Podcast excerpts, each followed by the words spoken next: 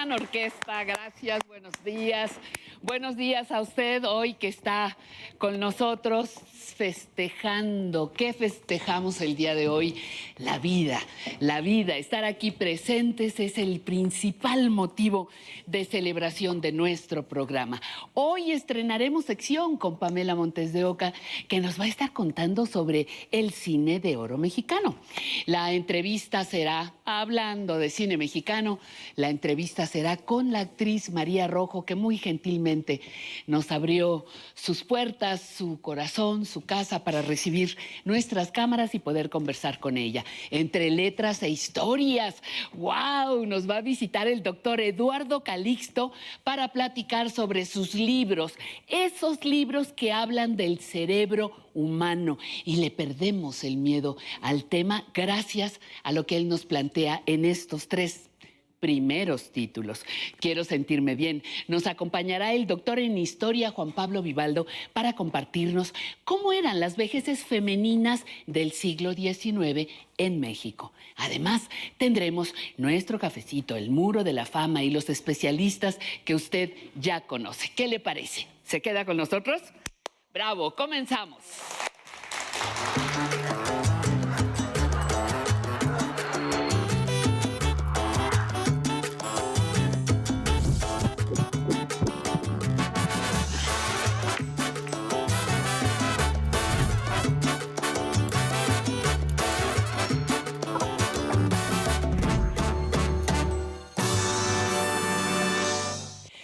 Bueno, pues entre los muchos temas que debemos considerar cuando hablamos de salud pública está el saber que los medicamentos y las vacunas que se aplican a los seres humanos no deben ponernos en riesgo ni generar reacciones adversas. Hoy entraremos en materia de, fíjese, farmacovigilancia. Acompáñenos, un tema muy interesante que debemos conocer.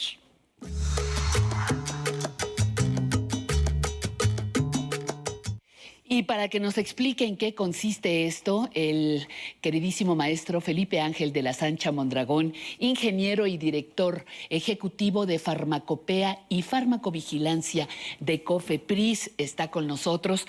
Felipe, qué gusto, qué gusto encontrarnos, qué gusto que nos traigas un tema completamente novedoso para nosotros. Nunca Nunca habíamos tratado el tema de farmacovigilancia. Bienvenido.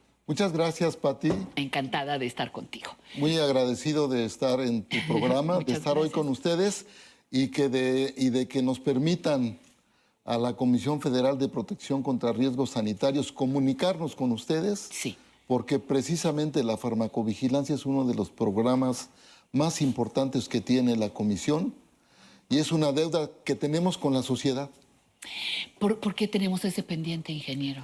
Porque, mira, si me permites, tomando tus palabras iniciales, eh, nuestro auditorio, tú, yo, consumimos medicamentos. Sin duda. En tu programa aprendemos a envejecer. Ajá. Pero la cultura también debe ser la cultura de nuestros medicamentos. Eh, tu auditorio, nosotros estamos eh, en una edad en la cual tomamos varios medicamentos. Muy probablemente. Yo me levanto por la mañana y tomo tres medicamentos. Uno para la presión, uno para la tiroides y uno porque traigo un stent y entonces tengo que tengo que evitar eh, que se me formen este, coágulos. Y por la noche antes de dormir, pues tengo que tomar un medicamento más que también es para la, para la presión. Y todos esos medicamentos no te hacen daño, te ayudan a tener una mejor salud. Eso es, exactamente así es. Pero hay que decir que el medicamento, yo lo veo como, como una balanza. Sí. O sea, el medicamento me ayuda, me, da, me, me, permite controlar la presión, este, me permite controlar la, la, la tiroides, ese beneficio me da, sí. Pero en la mezcla de medicamentos que tomo, pues todos los días me tengo que poner en las piernas crema porque me produce resequedad. Sí. Y algunos, eh, eh, por ejemplo, este, el medicamento que tomo para la presión me provoca, este, o me puede llegar, o me puede llegar a provocar mareo, o, vómito o fatiga. Entonces, eso, ¿qué es lo que quiero decir? Que el medicamento tiene un beneficio y una incomodidad o riesgo. Mm, eh, eh, efectos secundarios. Un efecto secundario, Una, una reacción adversa. ¿sí? Una reacción adversa que no se va a presentar en todas las personas, pero que se va a presentar. Y ahí la COFEPRIS, ¿qué papel juega? Entonces. Porque no fabrica medicamentos. No, no. Porque no receta medicamentos. ¿Cuál sería el papel entonces de eh, eh, si regreso, si regreso a mi alegoría de la balanza, entonces el fiel de la balanza se debe inclinar siempre hacia el beneficio. El claro. Y algunas personas, una en 100, tres en 100, pueden llegar a tener esas reacciones adversas, que, las, que por eso las llamamos un riesgo. ¿sí? Por, el, por el volumen en el cual se presentan. Es una probabilidad de que te pueda doler la cabeza por el medicamento que tomaste, pero no a todos los que se la toman les va a doler la cabeza. Entonces, la COFEPRIS pues siempre tiene que estar atenta a través del Centro Nacional de Farmacovigilancia, el cual yo presido, de que la balanza esté inclinada hacia el lado del beneficio. Y estar muy atenta para cuando la balanza se va hacia, hacia el lado del riesgo y tomar, y, y- y tomar medidas. ¿sí? ¿Qué sucede? Los- lo- las incomodidades que nos producen los Sí. medicamentos las conocemos desde la etapa de la investigación y Por desarrollo. Cuando un medicamento se empieza a utilizar, cuando es un medicamento nuevo, pues ya tenemos una lista de que este medicamento produce estas molestias en, en nosotros los pacientes. ¿sí? Y entonces nosotros vigilamos que efectivamente se presenten y se presenten en los porcentajes en los cuales la investigación nos dice que se deben presentar. Sí, por ejemplo, no puede haber, si sabes que va a provocar dolor de cabeza, está correcto, ya hay un porcentaje, como dices tú, desde el periodo previo a la investigación, pero no puede resultar que ese mismo medicamento además provoque tumores en el cerebro. Así es. Eso no podría ser. Así es. ¿A- u- ¿Ustedes dónde entran? Sí, cuando, no. cuando la alarma, la alerta, tu, tu invitación a participar, ¿cuándo aparece? Mira, eh, primero, cuando, cuando, cuando, cuando nosotros revisamos el, el medicamento en sus estudios clínicos, sabemos cuáles son las reacciones adversas, Ok. pero no todas, porque los estudios clínicos se realizan en un porcentaje de la población que es pequeño. Distinto cuando ya el producto se empieza a utilizar, que ya no son, que ya no son cientos o miles de personas, sino son millones de personas, ahí pueden aparecer reacciones adversas o incomodidades o molestias que no aparecieron cuando el medicamento fue investigado. Entonces, nosotros ahí estamos con la lupa, Atentos, claro. alertas, a que, a, que, a que ese fiel de la balanza no se nos vaya, Se mantenga no en se nos vaya hacia, hacia, hacia el lado del riesgo, ¿sí? Claro. Ahí es en donde nosotros decimos, por favor, informen sus reacciones adversas. ¿sí? Eso Nosotros tenemos, tenemos un sistema el más moderno, estamos en, la, en, en- en el estado del arte, en la punta en la cual ofrecemos a la población el mejor sistema de notificación de reacciones adversas. Ustedes tienen que entrar a la página que dice farmacovigilancia.cofepris.gov.mx, le pican ahí y entran a e-reporting, les aparece ahí un cuestionario en donde ustedes van a escribir de manera confidencial, se respetan sus datos personales, sí. pero ahí van ustedes a escribir las molestias que tienen. Oye, y si yo estoy tomando un medicamento o me, me acaban de recetar un medicamento, fui a mi consulta médica, por supuesto, automedicación es otra cosa, pero voy a mi consulta, me acaban de recetar un medicamento y yo quiero saber qué opina la COFEPRIS de ese medicamento. ¿También puedo meterme a tu página y encontrar observaciones o no? Sí, sí, te- sí, sí puedes hacernos esa consulta, pero no a, pero no a través de esa, pero no a través de esa, de esa página directamente. Sí. ¿sí? Pero sí puedo pero, hacer esa pero sí consulta. puedes, sí puedes consultarnos y por supuesto vas a recibir una, vas a recibir una respuesta. Porque para la COFEPRIS esto es muy importante, el diálogo con la sociedad. Que eso es algo que a partir del primero de diciembre de 2018 nos hemos volcado hacia el diálogo a la sociedad, porque la cultura de los medicamentos solo se puede lograr en diálogo con la sociedad y es necesario y, y es importante. Lo que nosotros necesitamos es que como pacientes estemos empoderados. Mira, te voy a poner un ejemplo. ¿sí? Eh, hace unos días tomando el, eh, yendo a comprar el medicamento que tomo para toca, evitar la ajá, formación de coágulos, el de la farmacia me toma el, me toma el pedido y me dice, ah, mire, le recomiendo que se tome este otro medicamento. claro, claro. En lo, que, en lo que se fue a buscar el mío, yo me quedé leyendo los datos, ¿sí? Y veo en ese maravilloso medicamento que el señor me estaba recomendando, decía que si estaba tomando un medicamento para prevenir la formación de coágulos, no tomara ese medicamento. Bueno, la, la verdad es que de repente, como soy medio cascarrabias, regañé a la persona, ¿no? Porque Pero- digo, ¿cómo se atreve usted a recomendarme un medicamento? Pero el problema no está allí.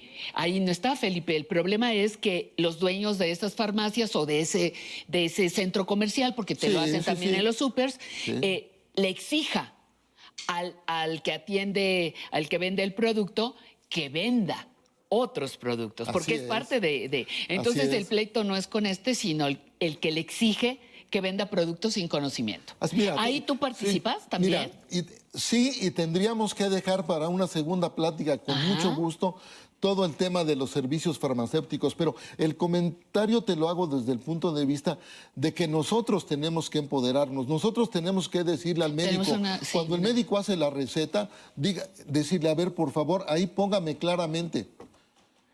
¿A qué horas me lo tengo que comer, que tomar? Antes Sí, de los exacto. alimentos, con los Con alimentos, después Sí, de los sí. alimentos. Uno de los medicamentos que yo tomo, Sí. si te tomas el jugo de, de- de- de- eh, de toronja to- que a mi esposa le fascina, el medicamento ya no te hizo Ya no nada. te ¿Y cuándo te dijo el médico que no tomaras jugo de toronja con ese medicamento? Claro. Bueno, se supone Entonces, que viene en sí, las, en sí. las precauciones, pero... Como, sí, pero entonces tú tienes que decirle al médico, exigirle al médico que te dé por escrito Sí, bien las instrucciones. Y si tú vas a la farmacia y en la farmacia te surge alguna duda, pues en la farmacia también tiene que haber una persona que te diga, que te resuelva la duda que, que- que- que tú tienes que, presentar. o sea, por eso yo hablo de, la, de una cultura de los Sí, estoy total- estoy y totalmente del de acuerdo. empoderamiento del paciente. Y mira, hay otro punto que no, ahorita necesitamos ahondar en eso, pero también necesitamos ver otro asunto. México, que yo insisto, somos tierra fértil para la automedicación y para la polifarmacia, también tenemos una mala educación respecto a los productos naturales. Todo lo que sea natural, que hay muchos medicamentos, sustancias, líquidos para bajar de peso, para muchos productos milagro que se conocían así. Así es. Em, tampoco en teoría están bajo control. ¿Qué, qué, qué vigilancia tienes en estas áreas? Mira, esto que mencionas es importantísimo. Esto que mencionas es importantísimo y la dirección eh, que yo presido forma parte de la Comisión de Evidencia y Manejo de Riesgos. Ok. Y en evidencia y manejo de riesgos también tenemos grupos de, de especialistas, de científicos que están dándole seguimiento a todo este tipo de productos que están, que están, sobre todo, están siendo comercializados a través de las redes sociales. ¿sí?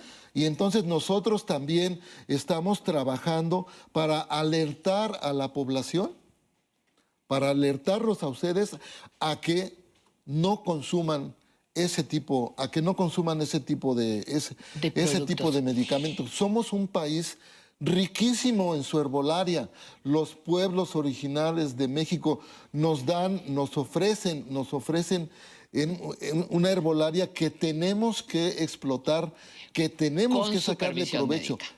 Con Supervisión profesional. Así es. Nada de que es. yo quiero mucho a mi comadre, pero échele tres puñitos. Pues cuánto, pues así nomás, así no. Así Tendrían es. que estar pesados, medidos y la dosis de acuerdo a mi cuerpo. De acuerdo, sí. a Nos tus vamos con una última pregunta, ya nos quedan unos poquitos segundos. ¿Qué es que yo me empodere como consumidor frente a los medicamentos? Que te empoderes frente a los medicamentos, que es que, que exijas que se te dé la información ¿Eso? de ese medicamento. Que tú puedas reportar a la autoridad los problemas que te generó y que le exijas a la autoridad que tome Que tome medidas. en el. Que tome medidas. Felipe Así es. de la Sancha, un placer reencontrarnos en este, en este espacio. Muchísimas gracias, ya te estaremos dando lata. Por lo pronto, nosotras, todas las personas, reflexionemos sobre nuestra responsabilidad, sobre nuestra responsabilidad en el momento de consumir. Todo lo que entra a nuestro cuerpo tiene que, tenemos que entenderlo y que exigir, si no, a la COFEPRIS que nos ayude y nos informe. Vámonos a la música, unos segunditos y regresamos. Gracias.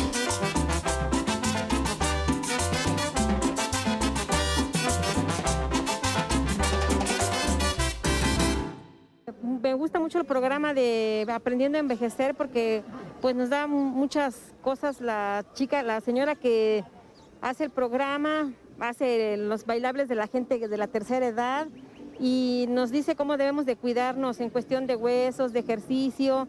Para mí está excelente, o sea, me, me fascina ese programa porque nos da muchas lecciones de cómo debemos de hacer ya a nuestra edad. Entonces los felicito por ese programa tan, tan bonito para nosotros de las personas de la tercera edad.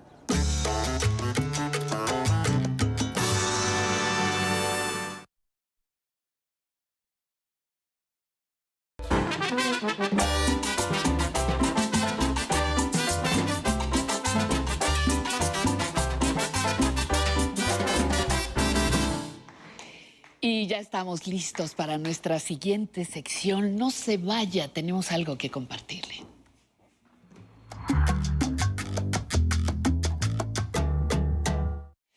¡Ay, qué importante llegar a la vejez conociendo! Fíjese muy bien, llegar a la vejez conociendo nuestras fortalezas, que las tenemos, ¿eh?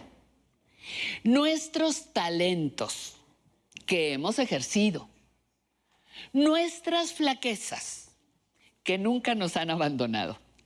Reflexionar sobre esto, identificar cada parte de mi valioso ser, nos empodera, nos permite mirar a la vejez, nuestra vejez, desde otros ángulos.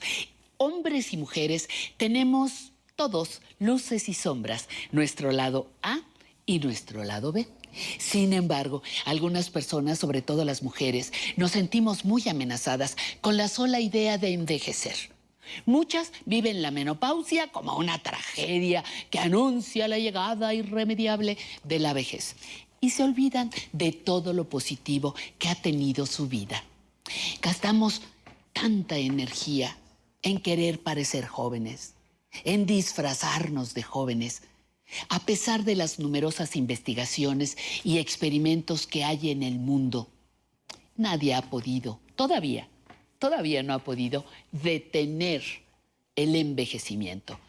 Ese proceso de desgaste lento y constante de nuestro ser integral.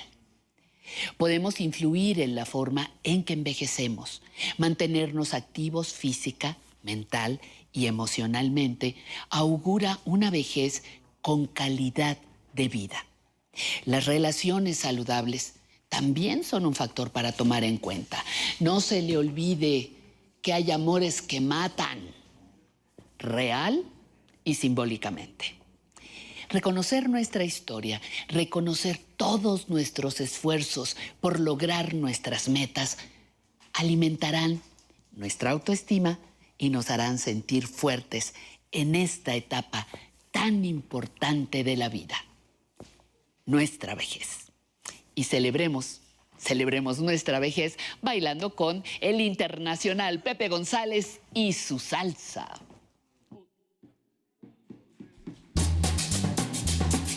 Ay, vida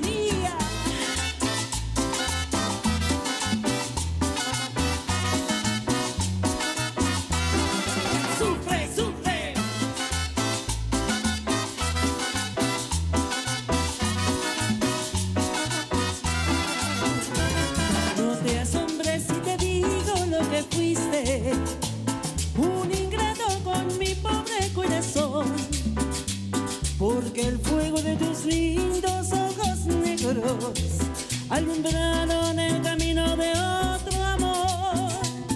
Y pensar que te adoraba tiernamente, que a tu lado como nunca me sentí. Y por estas cosas raras de la vida, sin el beso de tu boca yo me vi. Amor de mis amores, amor mío, puedo conformarme sin poderte contemplar.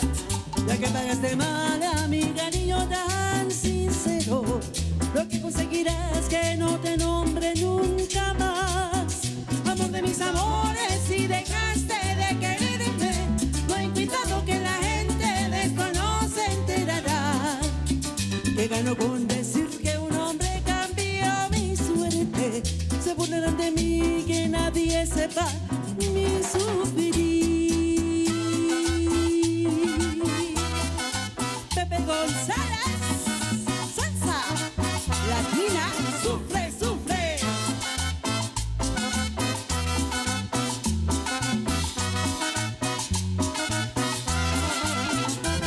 No te asombres si te digo lo que fuiste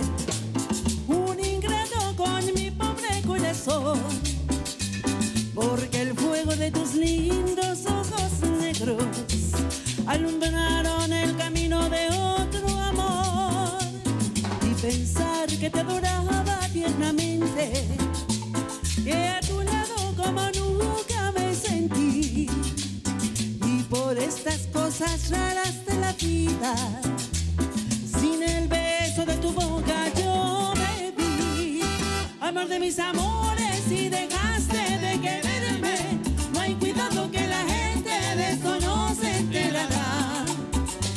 Que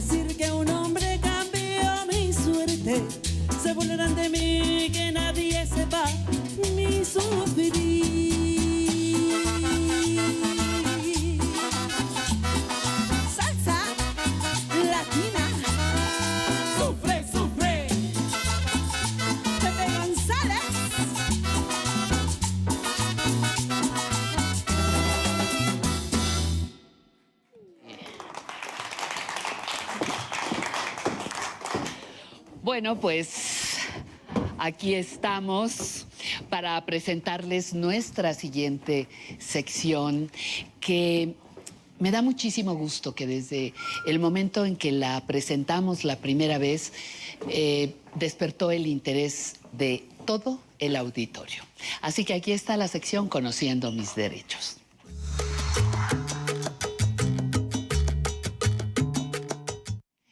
¿Cómo estás, Nancy Rivero, Muy abogada? bien, ¿Cómo está? Pati. ¿A poco no es bien bonito que la sección haya sido aceptada? Al principio era como derechos. Derechos, claro, claro, y eso nos permite además ir creciendo junto con ellos, cosa que uno agradece. Conociéndolos, como tú dijiste, y sobre todo saber cómo y cuándo ejercerlos. Exactamente, sustitutivos penales para adultos mayores. ¿Qué es eso? ¿Qué es eso? ¿Con qué, se es come, eso? A no? ver. Pues la semana pasada estuvimos platicando respecto de derechos en un trato justo Sí, en todos los procedimientos judiciales. Y pues al final, en cualquier procedimiento, llega a una conclusión y si es una cuestión penal, pues bueno, puede ser hasta privativo de la libertad de las personas, Sí. ¿no? Por eso era también importante conocer que las personas adultas mayores, como grupo vulnerable, tienen derechos en esta etapa, si están compurgando alguna pena, privados de su libertad. Entonces, existen beneficios penales para las personas adultas mayores y sustitutivos penales para alguien que por el delito que haya cometido esté privado de su libertad. Y aquí se reconocen dos derechos fundamentales, Sí. mi querida Patti. El derecho a la salud, ahorita lo vamos a explicar, y el derecho a la dignidad humana, mi querida Patti, Mm, porque lamentablemente amplísimo. nuestros centros penitenciarios y de, arra- y de readaptación social no tienen mucha sensibilidad en cuanto al trato de una persona adulta mayor que esté privado de la libertad. Pero sí, desde los que estamos afuera. ¿Verdad? Sí, los asilos, cómo te tratan en los hospitales, cómo te tratan en, en diferentes lugares. O sea, me parece importantísimo la parte de los de las personas que están privadas de su libertad, pero desde afuera hay un montón de maltrato. Y si es difícil estar privado de la libertad, imagínate siendo adultos mayores donde no hay todos los medios de accesibilidad para poder estar ahí. No hay, Sí, claro. no hay muchos expertos en nuestros cen- centros penitenciarios, no hay rampas, no hay barandales, no hay cuestiones de accesibilidad para personas adultas mayores y pues estar privado de la libertad pues no es nada, No, nada no, no, fácil, claro, ¿no? claro. Y, y para muchos no hay respeto y, y a los ojos de muchas personas, esta etapa es una etapa que no merece ni respeto, se desprecia, se discrimina mucho en términos generales. De ahí que, digamos, hay que recuperar nuestra historia y conocer nuestras leyes. Pues ahí está, mi Pues, querida ver. Tenemos dígame. lo que ya dijimos, los beneficios penitenciarios y los sustitutivos penales. ¿Cuál es la ¿Cuáles diferencia son? entre uno Sí. y otros? Beneficios. Beneficios penitenciarios que tienen las personas adultas mayores es que si ustedes ya estuvieron eh, en prisión compurgando el 50% de la pena, tienen derecho a una libertad anticipada, ¿no? O sea, ellos pueden eh, solicitar salir de la reclusión que están, pero esta libertad va a ser vigilada porque se les van a imponer algunas ciertas cargas, como que vayan a firmar cada, cada cierto tiempo para que ellos no se puedan sustraer de la acción de la, de la justicia, o bien, si ya están compurgando el 70% de su pena, ya tienen derecho a la libertad. Sea cual sea el delito. No, mi Pati. Ahí ver. vamos. Ah, bueno, Ahí tenemos unos Perdón. regímenes de, de excepción A que ver, marca sí. la Ley Nacional de, Eje- de Ejecución Penal. Eh, existen unos regímenes de, de excepción como son los delitos de trata de persona, Ok. delincuencia organizada y secuestro. Que son los delitos graves, ¿no? Vas a poder tener derecho a estos beneficios. Otra vez, por favor, repite. Delincuencia organizada. Trata, de, personas, y secuestros. Ahí no te vas a poder tener este tipo de beneficios. Y la otra cuestión de los sustitutivos penales es que se puede cambiar la pena en lugar de estar en prisión, pasar tu condena en tu, en tu domicilio. Y aquí van a ser dos cuestiones, la edad, ser adulto mayor y tener un estado precario de salud. O sea, tener una cuestión física o mental donde ya exista aún mayor vulnerabilidad y la propia ley señala que las autoridades deben de considerar que ya no es irracional ni necesario tener a una persona adulta mayor con un estado precario de salud privado de la libertad. En este país se es adulto mayor a partir de los 60, 60 años. años. Ese es el el- el límite de edad a partir del cual se podría aplicar lo que nos estás diciendo. A partir. O hay que esperar 70, No, 75. a partir de los 60 A partir años, de los un 60. precario estado de salud, puedo cambiar, sustituir mi pena, en lugar de estar privado de mi libertad, estar en mi domicilio. Ahí, evidentemente, pues también va a haber restricciones, ¿no? Porque Claro. no voy a poder gozar de mi libertad como salgo Como voy- cualquier persona. Exactamente, porque estoy compurgando una pena, pero la estoy pasando en mi casa.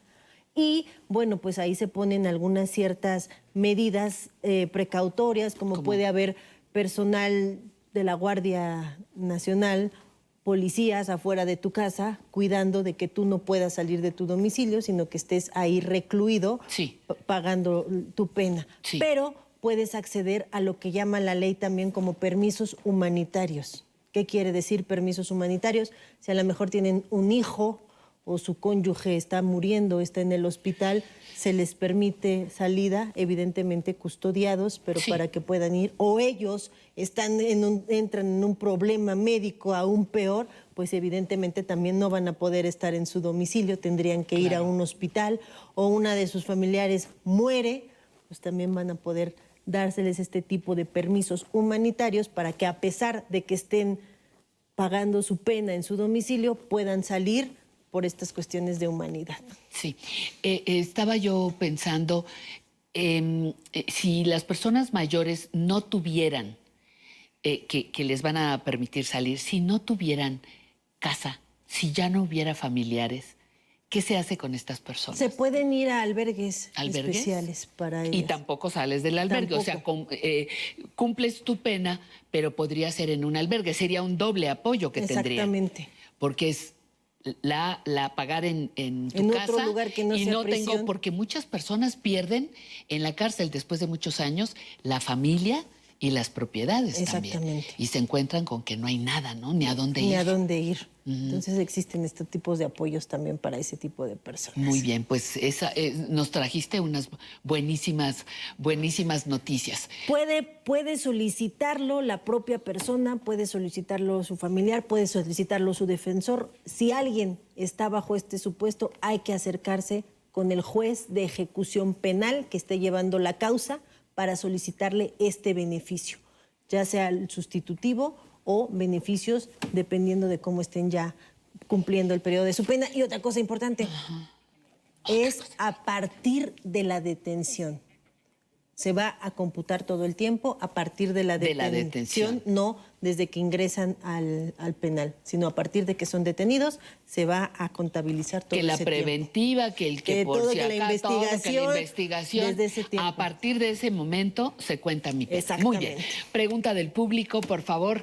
Por ahí estamos con Aurora. Aurora, Bu- buenas tardes, bienvenida. Buenos, días, todavía. Buenos días. Mi nombre es Aurora Ruth Bonifaz Salazar, para servirle. Gracias. Tengo 74 años.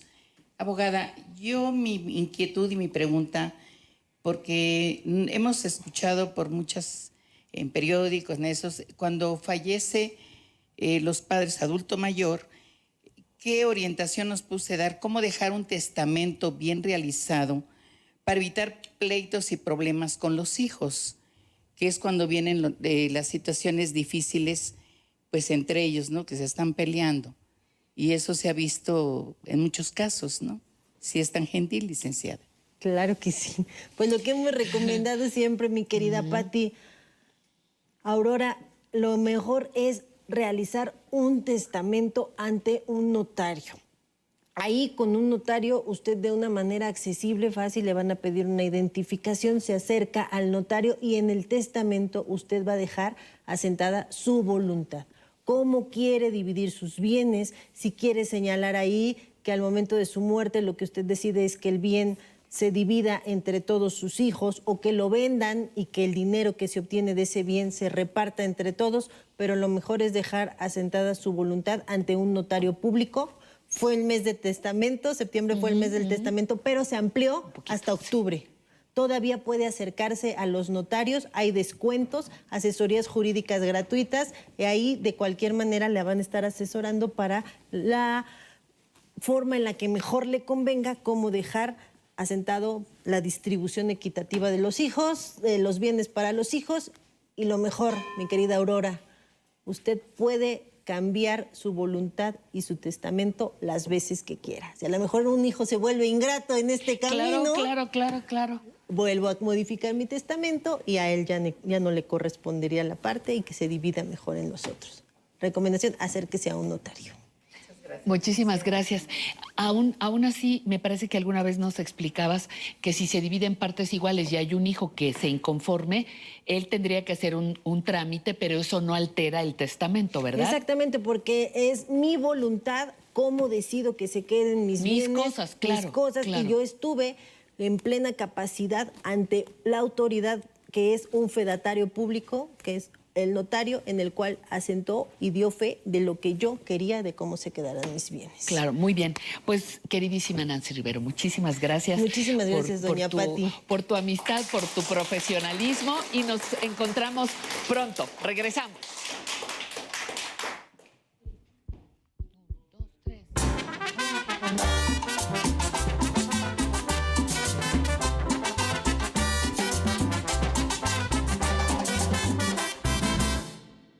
Fan del programa, eh, lo veo a veces con mi abuelita los domingos y realmente le ayuda muchísimo y lo disfrutamos juntos.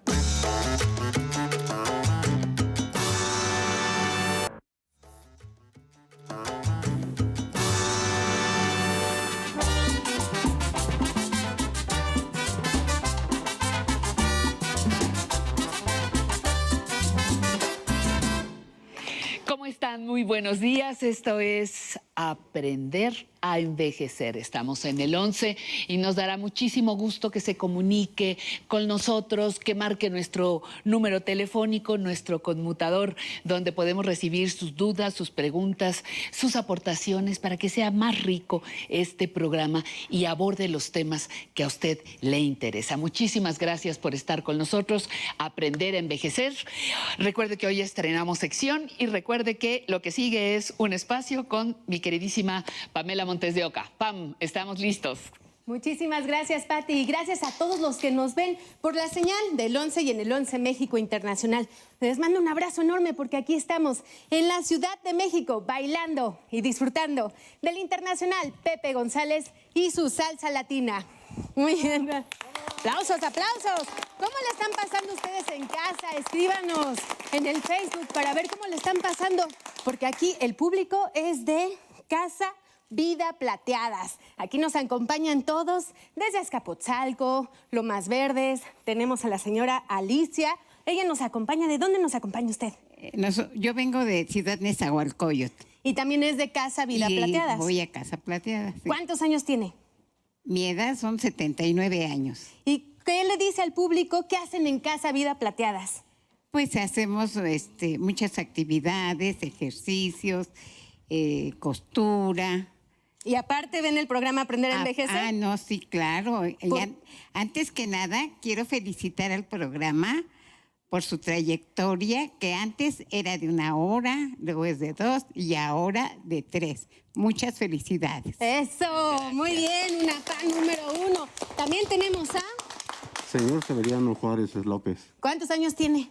67. 67 años. Y miren, déjenles cuento, él es la primera vez que ve el programa aquí en vivo en el estudio de Canal 11. Sí, este, vengo por, este, por primera vez aquí en, en el programa este del Canal 11 y todo eso, a aprender o a saber la vida plateada, para saber eh, lo que los derechos que le corresponde a uno. Y por mi parte invitaría yo a más personas que, que nos están mirando por Canal 11 que vengan a este foro para que este, ellos, o sea, este, ¿cómo se llama?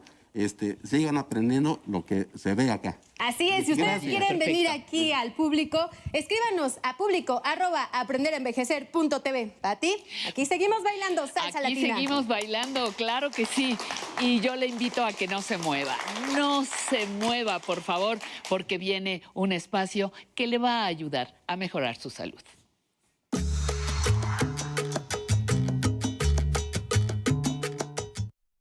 Pues aquí estamos con Citlali López, maestra en ciencias médicas, que tiene siete cosas que no sabías que afectan tu memoria. ¡Ay! Ahora sí me fui de corridito. ¿Cómo estás, Citlali? Buenos días. Buenos días, querida Pati. Siete Pues- cosas que afectan mi memoria. Cosas como qué, que como, que hago, que Uy, cómo es. Pues sí, vamos a, vamos a dar una lista para Sí. que sea más fácil. A mí siempre se me ha hecho muy fácil tener una lista de cosas que tengo que recordar y eso pues mejora que vaya corrigiendo mis hábitos. Entonces dije, pues ¿por qué no proponérselos de esta manera? Claro. Que a mí me ha ayudado y a ver qué tal le va a todos nuestros queridos adultos mayores. Muy feliz, muy contenta de estar esta mañana aquí, querida Patti, pues disfrutando de la música, del público y de esta gala y privilegio que es estar en mejorar mi salud. Y, pero ¿qué te parece? Esta semana les traemos una entrevista para hablar de la memoria. Resulta que entrevistamos a la doctora Zoila, una reconocida eh, geriatra. Sí, sí, sí, sí, cómo Y ella nos habló acerca de la memoria y los tipos de memoria que hay, porque de pronto dicen que la memoria de corto plazo, que la memoria de largo plazo, uno de pronto se pierde. Ajá. ¿Qué te parece si vemos lo que dijo? Pues vamos a ver qué es lo que nos dice.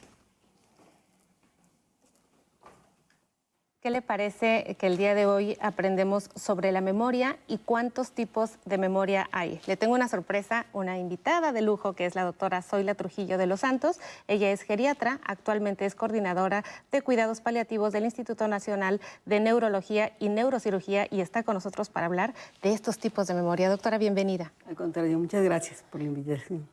Doctora, pues entonces díganos, ¿cuál- ¿qué es esto de la memoria? Digo, sabemos que es este sistema de almacenar experiencias, recuerdos, actividades, pero ¿cuántos tipos de memoria hay? ¿De qué depende la memoria? Bueno, la memoria es la capacidad que tiene toda persona de recordar hechos que pueden ser recientes o pasados. Y eso es lo que nos da la esencia del ser humano. ¿no? Ahora, la memoria puede ser reciente, memoria de trabajo, que es la que nos hace funcionar debidamente, o la memoria a largo plazo. Ahora, la memoria de trabajo... Que la reciente es la de corto plazo. La de corto plazo o ¿Cuánto de es trabajo. corto plazo? Corto plazo pueden ser esto, ¿no? Eh, que son los estímulos.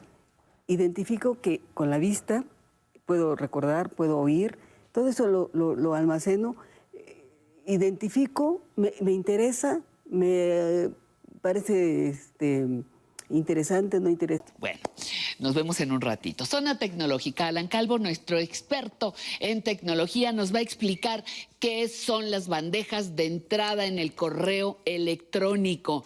Ya verá lo que pueden ustedes hacer, podemos nosotros hacer, cuando aprendemos, entendemos lo que es el correo electrónico. No se lo pierda. Y en movimiento, el sensei David nos compartirá ejercicios para aliviar, fíjese, el síndrome piramidal o la falsa ciática. Uy, ahí estaremos con algunas, algunas propuestas, presentación para continuar de nuestra única sección internacional, el Muro de la Fama.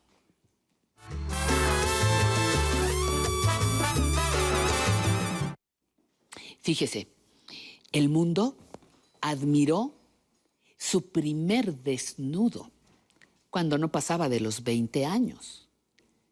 Y el mundo se sorprendió de su desnudo más reciente a los 85 años. Vivió el glamour de llegar a ser la modelo preferida de Coco Chanel, pero también sufrió el exilio, tortura por la dictadura militar brasileña. Hoy, a los 85 años, estelariza un nuevo filme, La abuela, que se estrenó en España hace ya algunas semanas y por eso tenemos la presencia hoy de la señora Vera Valdés. Vera nació en Río de Janeiro en 1937 y desde los 15 años trabajó como modelo profesional. Corría la década de los 50 cuando los principales fotógrafos de la moda en el mundo atrapaban su figura. Richard Avedon, Helmut Newton y Frank Horvath. Vera tenía una personalidad despreocupada, con gran libertad sexual para la época y probablemente por ello atrajo la mirada y el afecto de la gran diseñadora francesa Coco Chanel, otra gran diva. Varias anécdotas rodean esta amistad, pero la históricamente reconocida es aquella que afirma que Vera modeló un par de años antes el traje sastre rosa que portaba Jackie Kennedy en el fatídico 22 de noviembre del 63. Vera ha superado etapas muy complejas de su vida, como aquella cuando la detuvieron en el aeropuerto de Brasil portando cocaína en su bolso. La policía de la dictadura de Humberto Branco la torturó y finalmente la encerró en un hospital psiquiátrico, de donde salió gracias a Bernardo Bertolucci y Louis Mal, cineastas que lograron regresarla a Francia. A lo largo de su vida, además de las pasarelas más importantes del mundo, hizo cine y teatro. Me encanta trabajar. Nací en un teatro. Mi madre y mi tía trabajaban allí. También hacían cine experimental, en el que nunca había dinero para terminar las películas. Eran bohemias. Yo me subí por primera vez a un escenario con siete años y con ello empecé a los 15 de manera profesional. Creo que soy buena actriz porque fui criada por buenas actrices. Ahora en 2021, Vera Valdés presentó su más reciente aparición de cine, La abuela, al lado de Almudena Amor. Es un thriller de Paco Plaza estrenado en el pasado Festival de San Sebastián en España. Y ella dijo, si no trabajo, no estoy bien declaró recientemente para el diario El Mundo. Además, me ha dado libertad de viajar, conocer gente. Pero para la revista Él, dijo también, hay una cosa que es muy importante para mí en la vida, algo muy importante, ir siempre ligera. Nada debe pesarnos en la existencia, ni siquiera un bolso. Y para despedirnos, recordemos una de sus últimas declaraciones a esa misma revista. Él, mi secreto, mi secreto es mi trabajo. En mi compañía de teatro de Sao Paulo, solo hay dos viejos, el director y yo misma. Mi camerino está en lo alto del edificio, en un quinto piso, sin ascensor. Cada día subo y bajo los cinco pisos. El día que no pueda hacerlo más, me quedaré en casa esperando la muerte. Vera Valdés, modelo y actriz brasileña de 85 años, queda desde hoy en nuestro muro de la fama.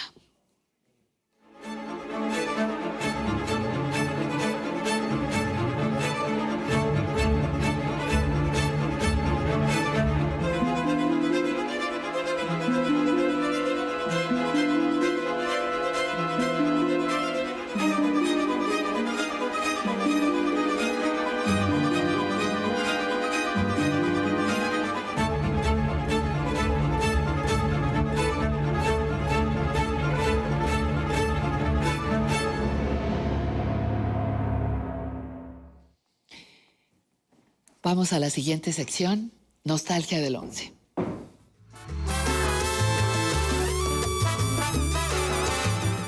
Álvaro Cueva, periodista, mm. bienvenido, buenos días. Bueno, buenos días, tardes. Mm. ¿Cómo estamos? Muy feliz, como siempre que estoy contigo, mi patria hermosa, familia preciosa, banda. Tenemos un programón porque llegó el momento de hablar de una serie que Fantástica. cambió todo. Todo. Seguramente usted también la vio, seguramente usted también la recuerda con tanto amor como yo. ¿De qué estamos hablando? De XY. Goce. Mira, nada más que lugar para reencontrarnos. Sí, ¿verdad? Me da mucho gusto que estés aquí, de veras. A mí también. Si pudiera, te abrazaba ahorita mismo, ¿no? No, Me espero, me espero. Llevábamos semanas con muchos rumores, que si esto, que si lo otro. Jamás me imaginé que podría ser tú. No, pues ni yo tampoco. ¿Cuándo llegaste? Pues hace como una semana más o menos. ¿Recién? Sí. Oye, ¿y, y no dijiste que ya no ibas a volver a la Ciudad de México? Pues ya ves. Una buena oferta y pues primero que haya un hablador. Oye, ¿y Susana y los niños? Muy bien, aunque ya no tan niños, ¿eh? ¿Eh? Oye, y supe que te separaste de Raquel. Afortunadamente hace un año. Por cierto que ya tengo otra pareja. ¿Ah, sí? Sí.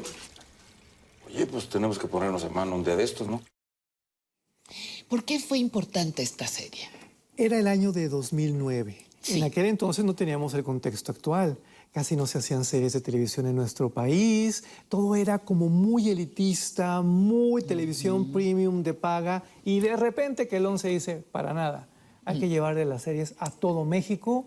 Y comienza a crear contenidos tan, tan, tan importantes, Pati, que a partir de XY, los medios privados copian el modelo comienzan a hacer series y no solo eso, se comienzan a llevar a los actores del 11 para que veas lo que es el éxito, para que vean lo que fue XY. Miren. Come, que se enfría. Grillo, ya está el desayuno. Te dije que yo no quería huevo, pa. Estás muy flaca, Lucía. Ándale, cómetelos. Están muy buenos. Tú tampoco deberías de desayunar tan pesado. ¿Me estás diciendo gordo? Sí podrías hacer algo de ejercicio antes de irte a trabajar, ¿no? No, que. Prefiero preparar el desayuno a mis hijos que en lugar de ponerme así, como el de la cajita que no dejas de ver. Mariana dice que eres bien raro porque nos cocinas. ¿Qué dice? ¿Que soy maricón? Pa. ¿Mm? Tu amiga Mariana va a ser una mujer muy infeliz. Ya me voy a lavar los dientes, pa. Ujú. Ándale, pues. Dile a tu hermano que ya nos vamos, ¿eh? Que si no está, se queda. Oye, pues 2009, pero... Ay, ¿por qué cocina tu papá? No era como un personaje raro que un padre cocinara. Me encanta esta escena porque hoy se habla mucho de nuevas masculinidades Sí, y de cosas que están cambiando. Fíjense dónde empezó todo. Fíjense dónde se comenzaron a sembrar las semillitas del debate que tenemos hoy en día. Y que es muy importante. Neto, neto, sí. Mire, Yo, yo- yo sé que es mi cuate, pero es ese tipo de gente que le gusta estar demostrando que tiene poder. Ah, yo siento que la revista me está quedando chiquita. A- A veces hasta me están dando ganas de renunciar. Pero ¿cómo, bicho? Si hace poco estabas muy contento. Pues sí, pero como estamos empezando una nueva vida, es el momento de crecer, de ser más ambiciosos. Y con mi experiencia estoy seguro que nos va a ir muchísimo mejor. No sé, bicho. Las cosas están muy difíciles. Están haciendo recortes de personal por todos lados. Pues sí, pero con mis conocimientos y con mis contactos estoy seguro que voy a conseguir chamba rapidísimo. Te estás muriendo de frío, ¿verdad? Vámonos. Yo podría escribir un libro completo nada más del impacto de XY porque, ojo, esta serie también es importante porque contribuyó a acercar a cierto tipo de audiencias a los medios públicos mexicanos, a estas audiencias masculinas que de repente andaban medio perdidas, que de repente andaban medio mal etiquetadas, que sí con los deportes, que sí con otros lugares comunes. Y aquí, aquí se pusieron a ver series. Y aquí, aquí gozaron de espectáculos como este. Todavía le queda tiempo, ¿eh? Lo voy a esperar. Si no, lo voy a volver a llamar. Bueno. Gracias. Adiós. Marisol, ¿qué Hola, tal? Hola. Oye, Luis, ¿dónde anda? No sé. Lo que pasa es que venía a darle este cheque para que me lo firme. Pero bueno, igual te lo puedo dar a ti, ¿no? ¿Qué te pasa, Eli? Ay, Dios bendito. No le he dicho nada, ¿verdad? Ay, Eli, me estás asustando. No sé nada de qué. Ay, Marisol, es que el licenciado Quitaño ya no trabaja aquí. ¿Cómo que ya no trabaja aquí? Ojo, esta serie fue visionaria no solo porque lo que ya me mencionábamos de género y todo eso, fueron tres temporadas, pero allá en 2009, en XY, ya se hablaba de los medios digitales, de la transición de las publicaciones que todos conocemos en papel, las de siempre, a lo que hay ahora. Es bien interesante lo que ocurrió aquí. ¿No me cree? Abra bien los ojos. ¿En serio me lo está preguntando? Sí, sí, con toda confianza, quiero saber.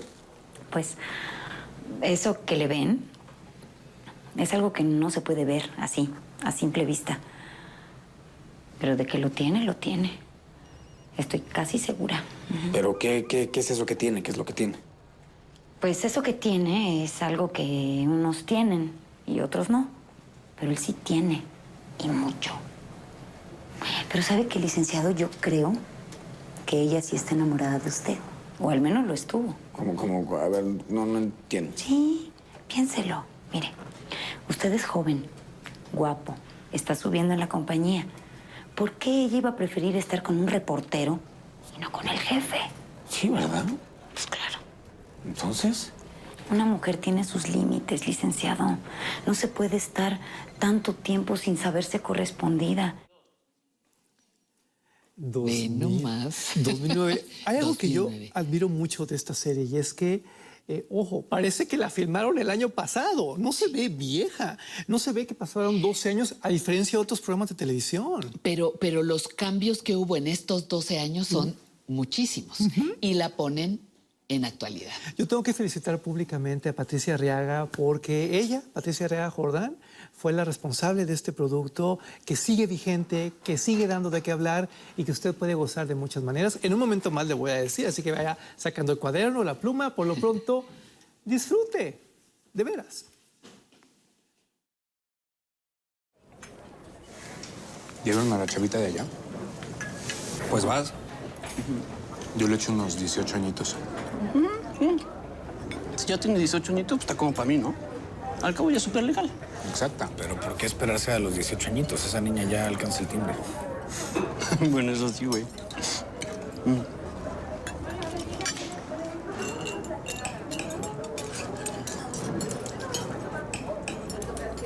Ya se fue, cabrón. Le espantaste.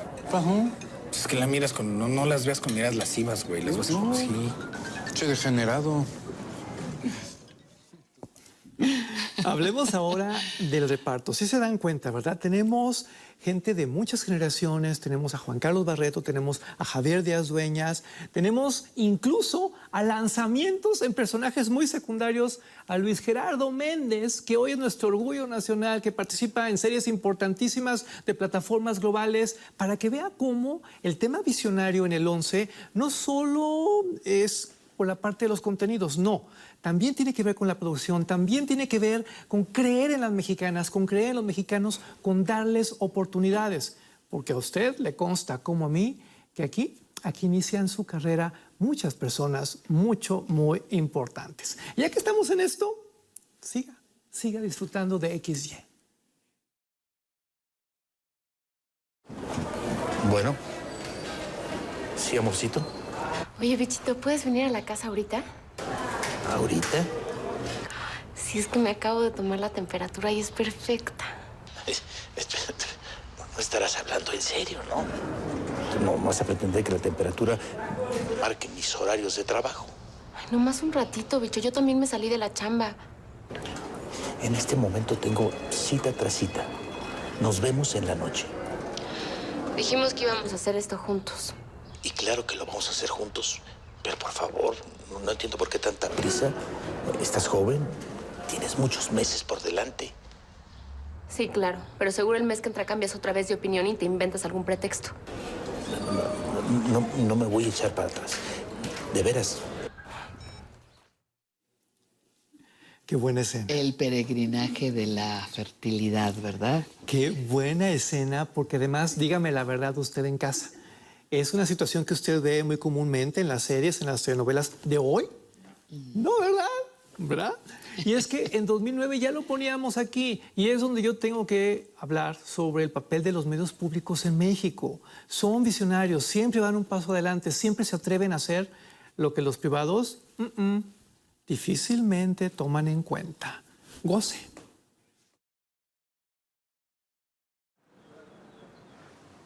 Eh, me llamo Wilberto, eh, Wilberto Encinos.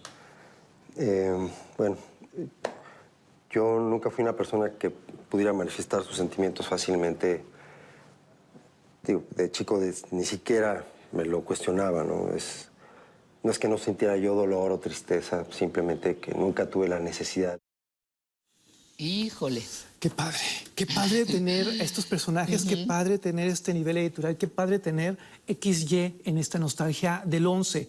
Por favor, revise los horarios de retransmisión, de repente se va a encontrar sorpresas en la página de internet del 11, en las redes sociales. Es muy fácil ver este material. Son solo tres temporadas, pero tres temporadas que siguen vigentes, que valen oro y que le van a dar mucho más que algunas series que andan por ahí presumiendo de cosas que no son.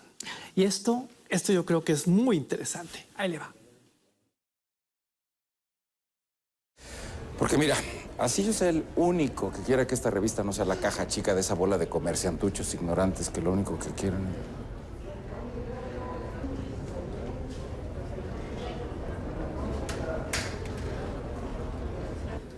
Buenos días, Regina. Buenos días, Artemio. No te esperaba.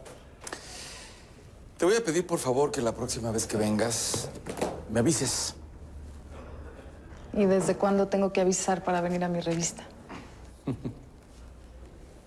¿Y esto? Los nuevos clientes. Mm, muy bien. Los iremos distribuyendo durante el trimestre. Todos van en este número. ¿Todos?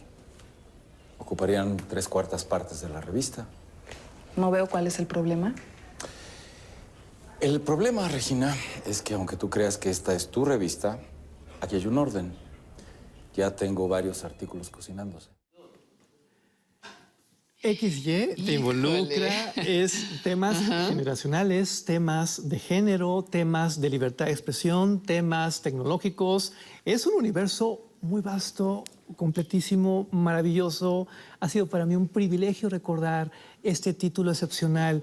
Insisto, aquí se hacen grandes cosas. Búsquelas. Sí, es muy fácil dar con ellas porque nuestra historia también tiene que ser contada. Gracias, mi patria hermosa, por permitirme este privilegio. Que, que me encanta tu frase. Nuestra historia tiene que ser contada. Perfecto. Muy bien. Muchísimas gracias, Álvaro. Yo le, le agradezco a usted que esté justamente, que esté aquí con nosotros. Ahorita me queda, me da mucho gusto que estén inquietos, eh, ansiosos de tocar, pero antes tengo que agradecerle al público que está con nosotros y recordarles que tenemos hora y media más de información, entretenimiento y cultura en aprender a envejecer. Música, maestro.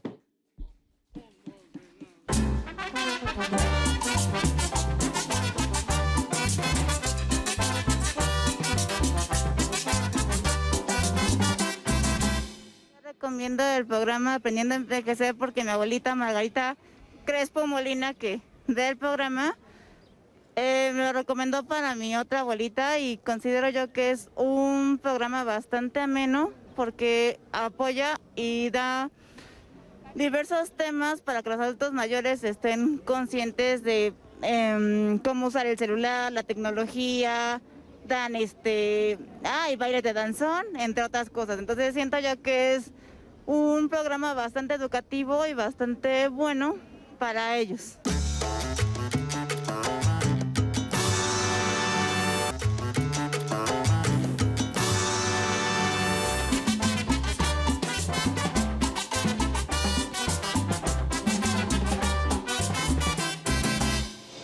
Y con esta, con esta alegría vamos a dar paso a nuestra siguiente sección que también nos pone muy alegres, zona tecnológica.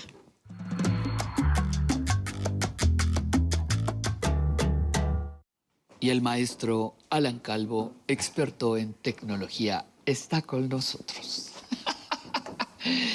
Qué seria, ¿ves? También Qué puedo seriedad, ser seria, sí, claro. Pero no me dura mucho, pierde cuidado.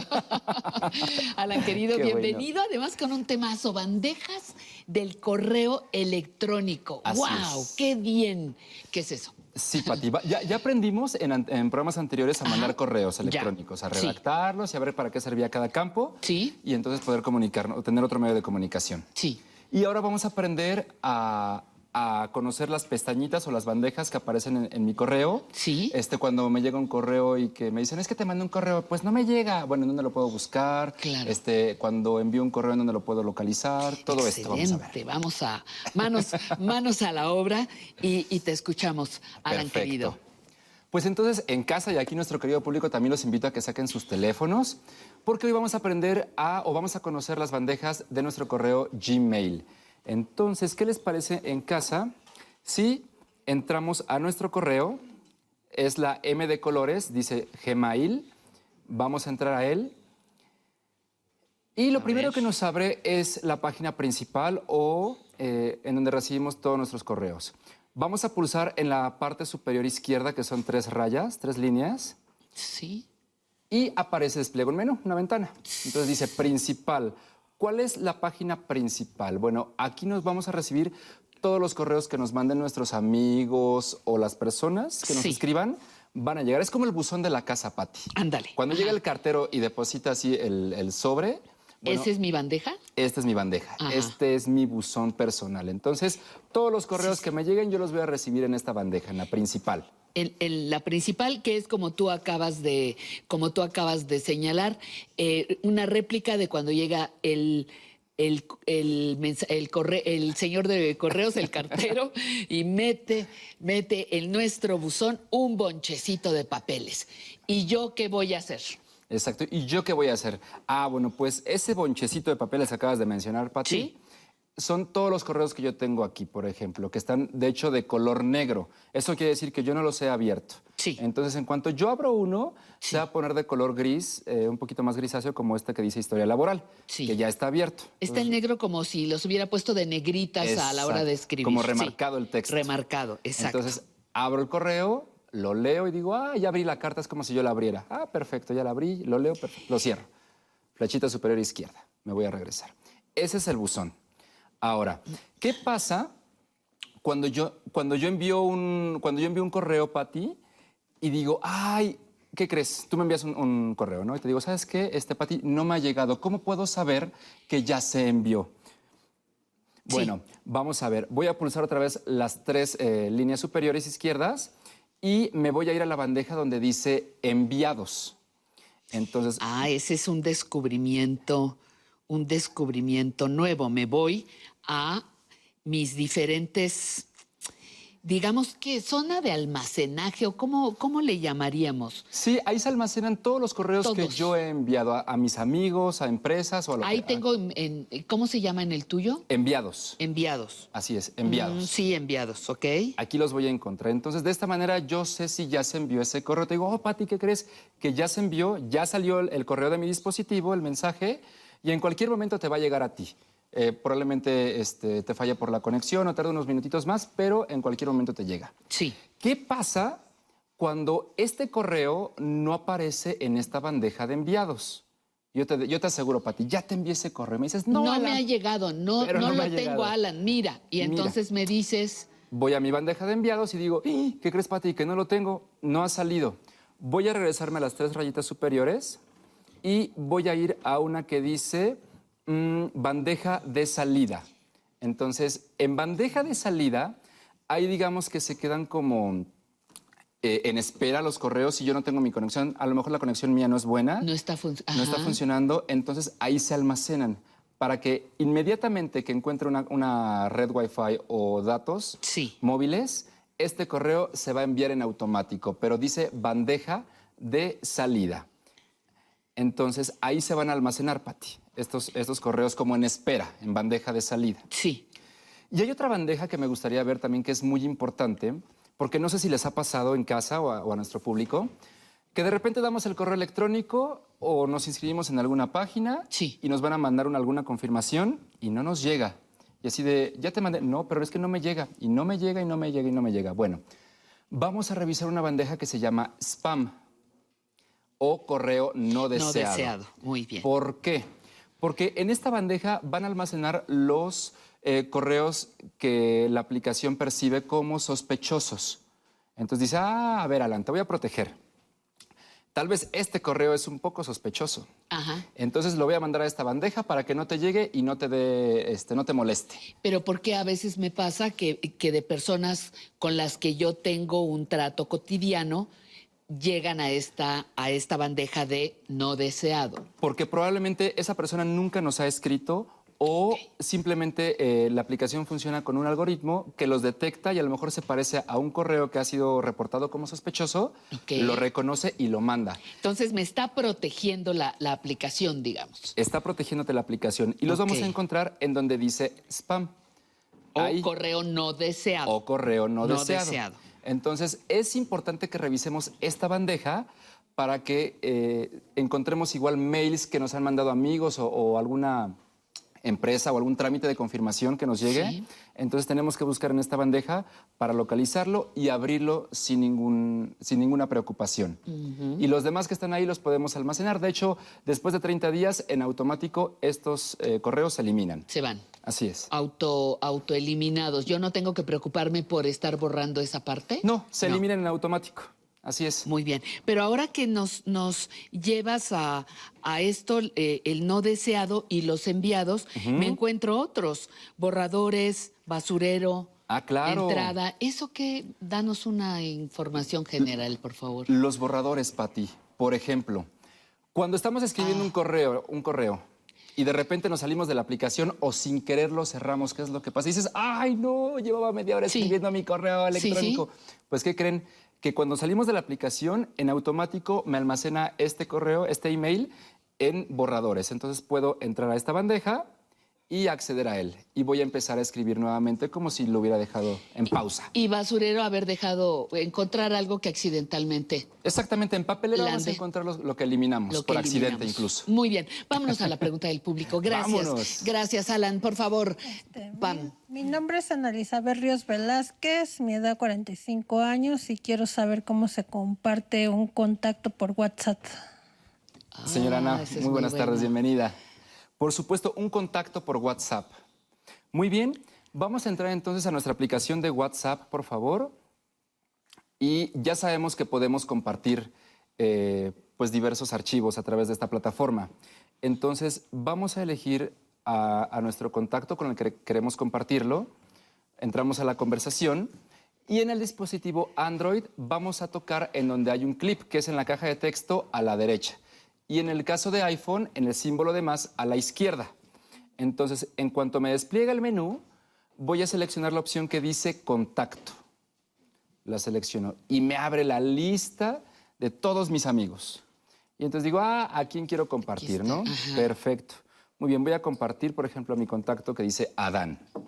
Lo selecciono y entonces se pone una, una check o una paloma de color azul. Presiono en OK porque ese es el contacto que puedo elegir. Incluso puede ser uno o pueden ser más contactos. Simplemente tengo que seleccionarlos de esta manera y observen en pantalla cómo se van poner- poniendo en la parte superior el nombre del contacto. Entonces voy a compartir nada más uno. Sí. Presiono en OK y me dice, a ver, ¿este es el número que quieres compartir? Y digo, sí, ese es el número que quiero compartir. Toco en donde dice enviar o en la palomita de color este, verde, en el caso de, de Android.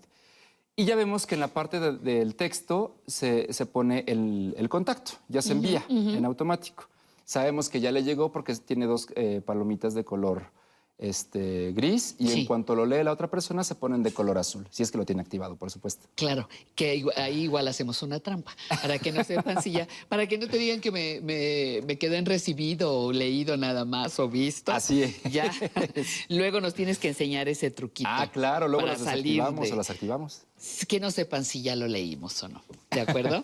Muy bien. Alan, pues un placer, un placer estar contigo. Siempre te, te celebramos muchísimo. Nos encanta que vengas siempre a compartir tus conocimientos. Gracias, Muchísimas Pati. gracias. Y ya sabes que yo me tengo que ir en este momento porque me pongo felizmente insoportable.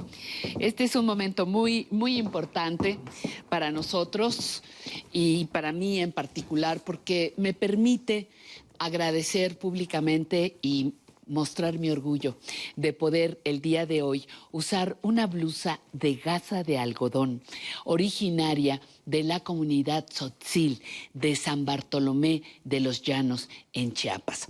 Es una blusa elaborada en telar de cintura con una fineza propia del arte textil de la región. Las mujeres desarrollan una gran habilidad por el tejido desde muy temprana edad. Es como si su práctica estuviera codificada en su genética. Y por otro lado también agradezco el collar, que es un ensamble de piedras de turquesa que también eh, porto con muchísimo orgullo. Le agradezco a la tienda del Museo de Arte Popular el que haya facilitado tanto la blusa como este collar de turquesas. Y vámonos a seguir bailando con el internacional Pepe González y su salsa.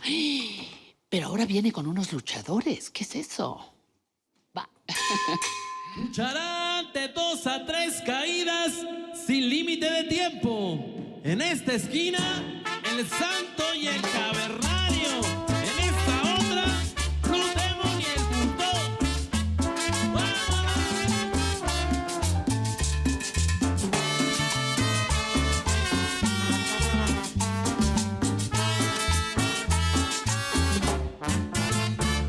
Estaba de bote en bote, la gente loca de la emoción. En el ring luchaban los cuatro rudos, ídolos de la afición. La arena estaba de bote en bote, la gente loca de la emoción.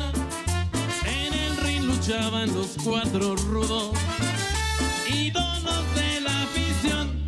El santo, el cavernario, Blue Demon y el Bulldog. Demon y el Bulldog. Y la gente comenzaba a gritar. Se sentían ardecidas sin cesar. Métele la Nelson, métele la Wilson, a quebradora y el tirabuzón. Pícale el candado, pícale los ojos, jálale los pelos, sácalo del ring. Métele la Wilson, métele la Nelson,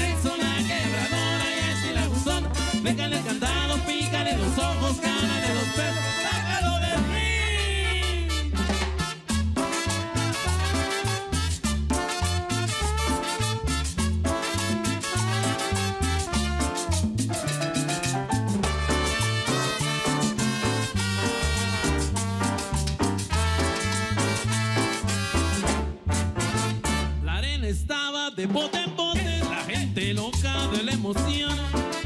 En el ring luchaban los cuatro rudos, ídolos de la afición. La arena estaba de bote en bote, la gente loca de la emoción. En el ring luchaban los cuatro rudos, ídolos de la afición. El santo, el cavernario,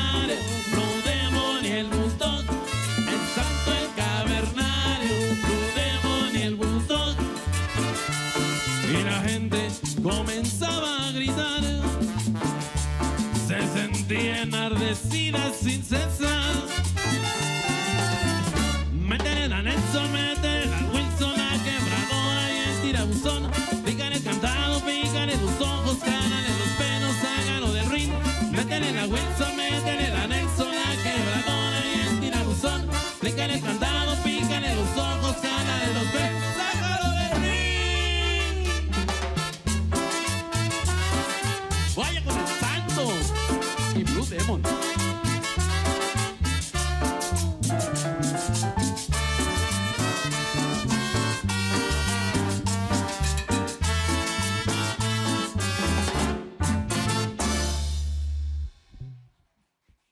En este programa de Aprender a Envejecer, pues hemos aprendido a, a te- a tener más en cuenta nuestra salud, eh, la alimentación, y hacer un poco más de ejercicio para tener nuestro cuerpo más este, cuidado, pues ha sido fructuosa el programa y pues aquí estamos para seguir.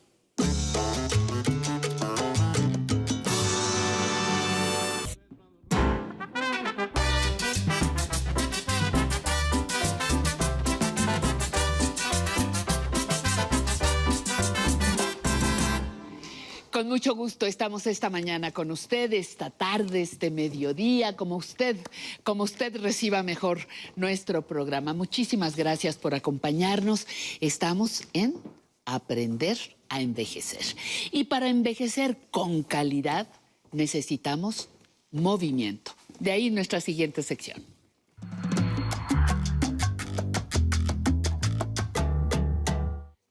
Sensei, ahora sí me pusiste un título muy difícil. Saludos, mi querido ¿Por Sensei. qué? Pues como que síndrome piramidal o falsa ciática. Sí. ¿Cómo me va a doler falsamente una pierna? Así es. Pierna, nalga, chamorrín, todo eso. Es que tenemos un músculo que une el sacro con el, con el fémur.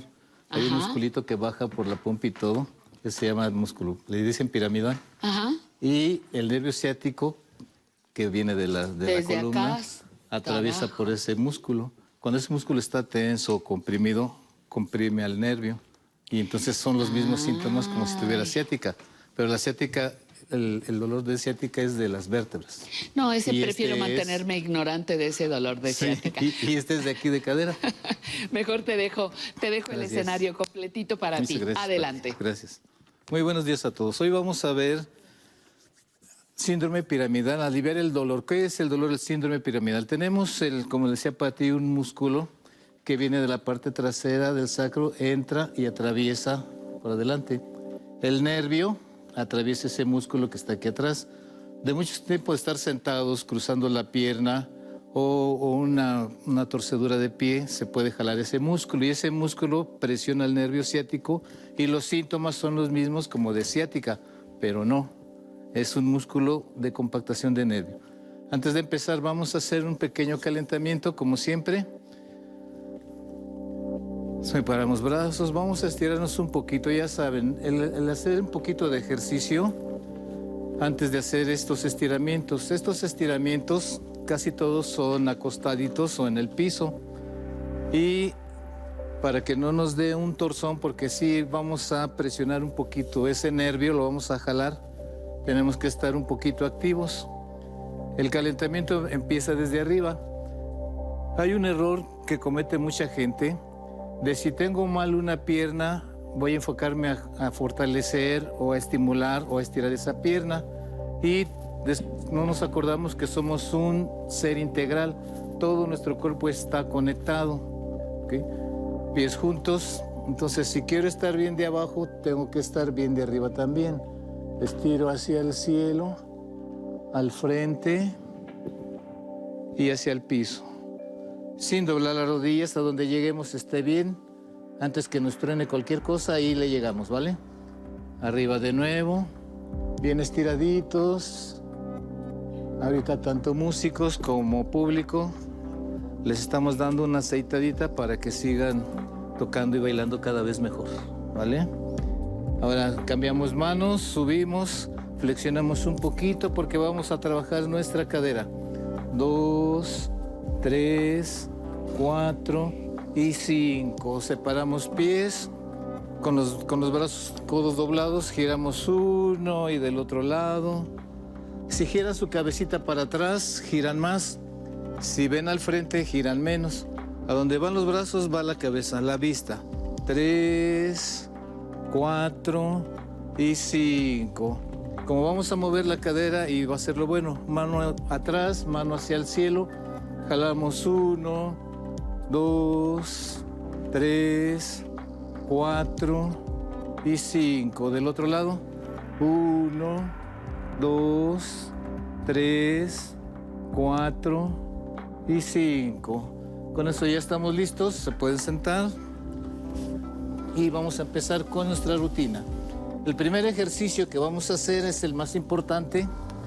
Vamos a doblar una rodilla y, y la otra la vamos a cruzar. Y ya que la cruzamos, Vamos a jalar hacia la- el hombro contrario, pierna derecha, hombro izquierdo. Dos, ahí vamos a sentir el jalón en la parte de atrás. Tres, aquí donde sienten, ese es el músculo piramidal. Cuatro y cinco. Hacemos del pie, que en este caso a mí me duele el derecho. Ahora vamos a estirar el pie, los pies, doblo uno, jalo mi rodilla, uno, dos, tres, cuatro y cinco. Recuerde que son tres series, yo nada más estoy haciendo una.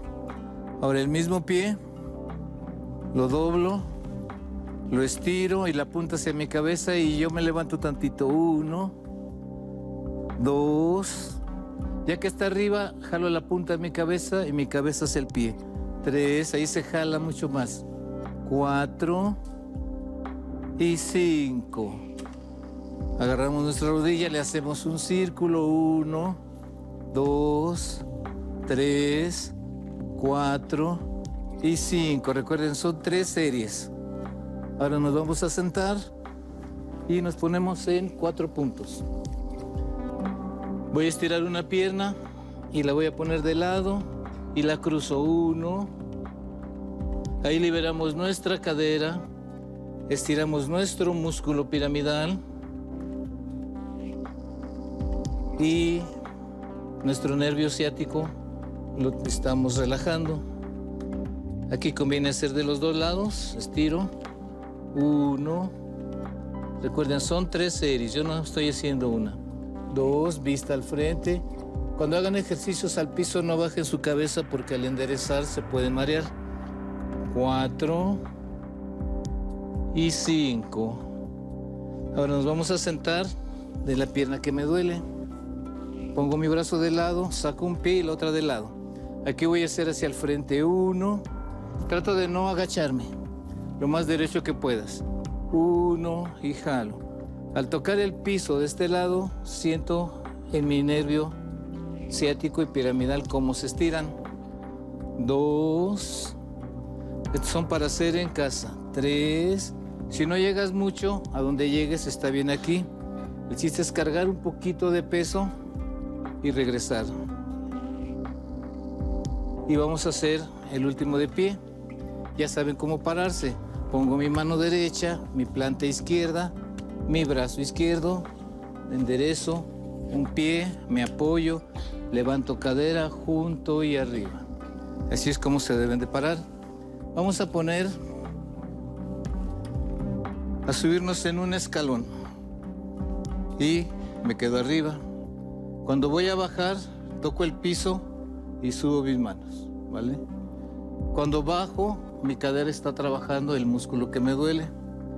Derechito arriba. Uno. Sin hacer esto. No se deben agachar. Van a tocar el piso. Bajen con cuidado. A veces hacen como si no hubiera nada. Ahí está el piso abajo, no se preocupen. Derechos bajo. Uno. Dos. Ahí está trabajando mi cadera y mi músculo piramidal. Tres, cuatro, derechos y cinco. Cambio de lado. Hacemos del otro lado, derechito. Uno y dos. Y con este ejercicio terminamos.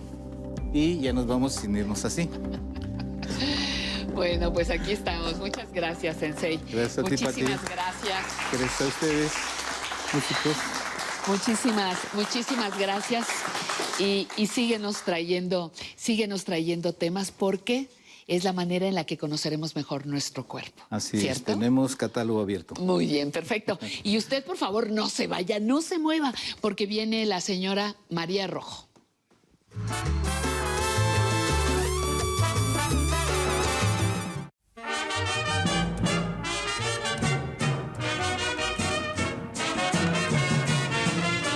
La mujer con la que vamos a conversar el día de hoy empezó desde muy pequeñita. Tenía ocho años cuando ya aparecía en la televisión mexicana. Debutó con Cachirulo y poco a poco con sus actuaciones se fue metiendo en nuestro corazón. Pero nosotros queremos empezar nuestra conversación con la gran María Rojo, preguntándole, ¿qué estás haciendo ahorita, Ay, María? muchísimas gracias Todo lo demás es historia. Es historia, ¿verdad? Pero ¿Qué la estoy historia haciendo? aquí que nos Sí, dice. sí. Gracias por Eh, recibirme. estoy aprendiéndome una, una parte en una película. No he dejado de hacer cine porque es que me gusta mucho el cine. Y terminé una serie que se llama Pena Ajena. Y hice en streaming una cosa con Héctor Bonilla, que es una obra de teatro. Y luego tengo una, una serie, una, una telenovela que hacía mucho que no hacía. María, ¿cómo, cómo, vas, ¿cómo vas preparándote para un, para un personaje? Soy este, una gente que difícil de concentrarme, entonces como para este, hacer cine, en lo que cambian y en lo que hacen, mejor estoy atenta a lo, a lo mismo. No me sé desconcentrar, no soy una gente que puede estar echando relajo y que luego digan, órale, cámara, acción. No, y entonces tomo, me meto muy en el papel y ya después todo lo que quieras de, de baile, de relajo, de todo, pero sí soy me- muy, muy desconcentrada y como lo sé, me concentro. Entonces he trabajado muy cómoda, pero muy metiéndome en todo. Cuando te dan un guion, lo primero que yo hacía, que me hacía burla hermosillo, es si este papel le quedaría muy bien a tal actriz. Me decía, sí, pero no quiero a tal actriz, te, Te quiero, quiero a ti. Empiezo por eso, ¿no? Primero, no sé por qué, era pensar el referente de otra actriz que lo pudiera hacer. Es que, no sé, por miedosa o porque todo, no sé. Y porque pues sí me puso cosas difíciles como la tarea, como el cuento de Gumo Pazán que se llama Idilio, que era difícil, eh, como lo quise en el apando, bueno, era difícil, ¿no? Era difícil sobre todo en aquella época, ¿no? Mis ganas siempre de hacer las cosas y con los directores que me tocaron, que yo pienso que es lo mejor de lo mejor de esa época, Claro. ¿verdad? De, este, de esta generación, pues si tienes a, a Felipe Casal, si tienes a, a Jaime. A Jaime. Ripstein trabajé muy poco con él, pero me tocó la colita de Luis Alcoriza. Me tocaron los mejores de esta historia del cine nacional, ¿no? De este momento del cine nacional.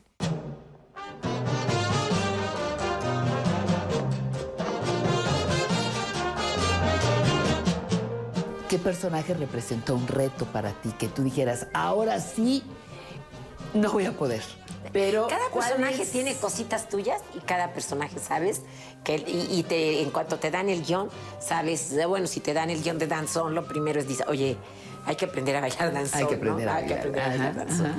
Si te dan el guion de Bajo la Metralla de, de Felipe Casals, pues la metralla, ¿no?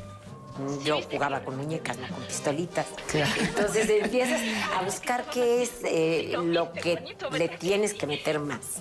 O si te dan un guion en que hablas mucho, pues mm, María, apréndetelo muy bien para que no te quite el, el- el estar pensando en el guion este, tu creatividad. Si traes algo, mejor te lo sacas. Ahí está el baño, órale. Mira, mira. Si yo trajera algo, ya me arreglaría para pasarla de otro modo. No nomás tenemos verijas. Pásale. ¿Te puede enamorar un personaje, por ejemplo, como la ¿cómo no? Meche? El apando yo lo conocía ya cuando y ya estaba en la cárcel este José Revueltas y cuando me habló Felipe Casals pues mm, era penosísima ¿eh?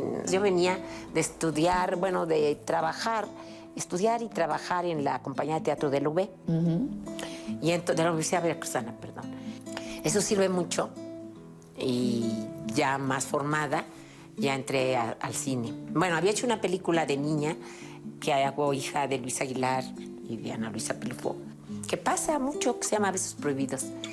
Pero después, eh, la ida a Jalapa me divide del- de la niña para llegar joven y ya hice Castillo de la Pureza, que hice un pequeño personaje, y luego este, entro al Apando, y por el Apando y las Poquianchis principalmente, Poquianchis también, que hice un personaje que gustó mucho, ahí me conoció García Márquez, y allí eh, Gabo y, este, y Jaime hicieron María de mi corazón.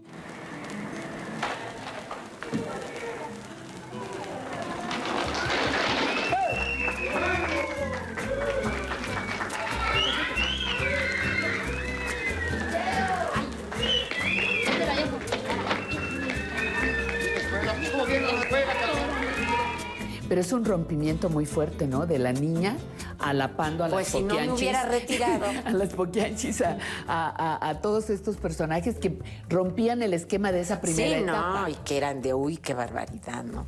La tarea, el escándalo de la tarea.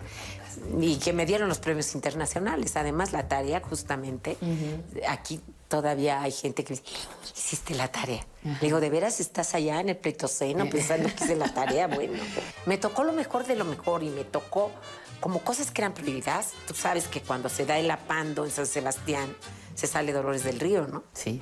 No la reconocieron porque sí. ajá. Y este, casi todas las películas que fui haciendo eran películas que sí tenías que ser otra, una actriz educada de diferente forma, que sí fui con mi mamá. Eh, precisamente no era para mí la tarea, porque no me veían en ese tipo. Y entonces, este Hermosillo, que me llamaba siempre, me dijo, es que te veo muy tímida para hacer la tarea. Y le contesto, no, tímida, pero no pendeja, por favor. Estoy viendo lo que es la tarea, ¿no? Ajá. Déjame hacerla. Y además tengo buen cuerpo. El paso de los años afecta tu memoria, afecta Mira, no. tu- tus papeles. Los años, Al ¿qué son contrario, para ti? los años te dan el, el decir, ay, no, fíjate que pues, sí, creo que sí ganaría dinero, pero como no me importa ser famosa, porque pues lo que voy a hacer de famosa ya lo soy, y lo que no voy a hacer de famosa ya no lo voy a hacer. Ya no lo vas a hacer. Este, y la carrera está hecha.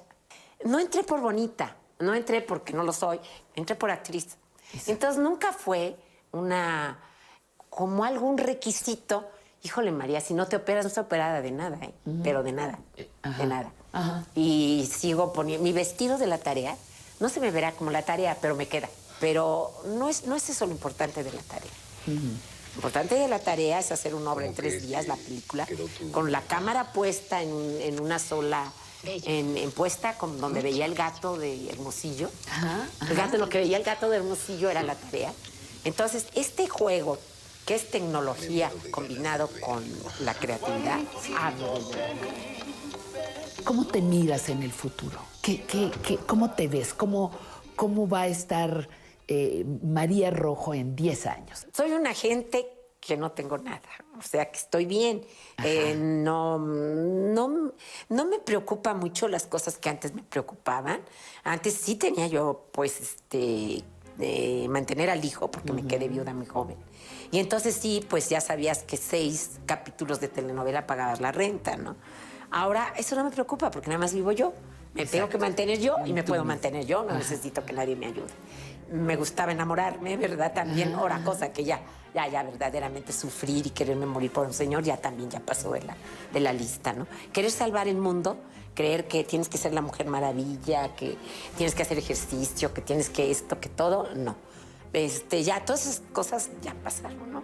Eh, tenía que tener el parto psicoprofiláctico, tenía que comer lo que tenía que comer, tenía que ayudar, tenía que ser, tenía que, que estar en el 68 que por poco me matan. Todo, todo lo tenía que hacer. Sí, todo. Entonces ese, llega... era el, ese era el menú de, de esa época. De esa época, ¿no? Y aparte tenías que estar como Jen Fonda y a ver si hacías aeróbico. Ah, sí, claro, sí, claro. Y entonces, este, viene el momento en que dices, no, no, ya soy yo. Y este, y que puedes decir cuando algo no te gusta o algo no te parece, híjole, esto no lo voy a hacer, ¿qué crees? No me Esto gusta. no, gracias. Gracias. Y sabes que no te atrevas a tratarme mal porque me voy. Eso lo he dicho y lo he hecho.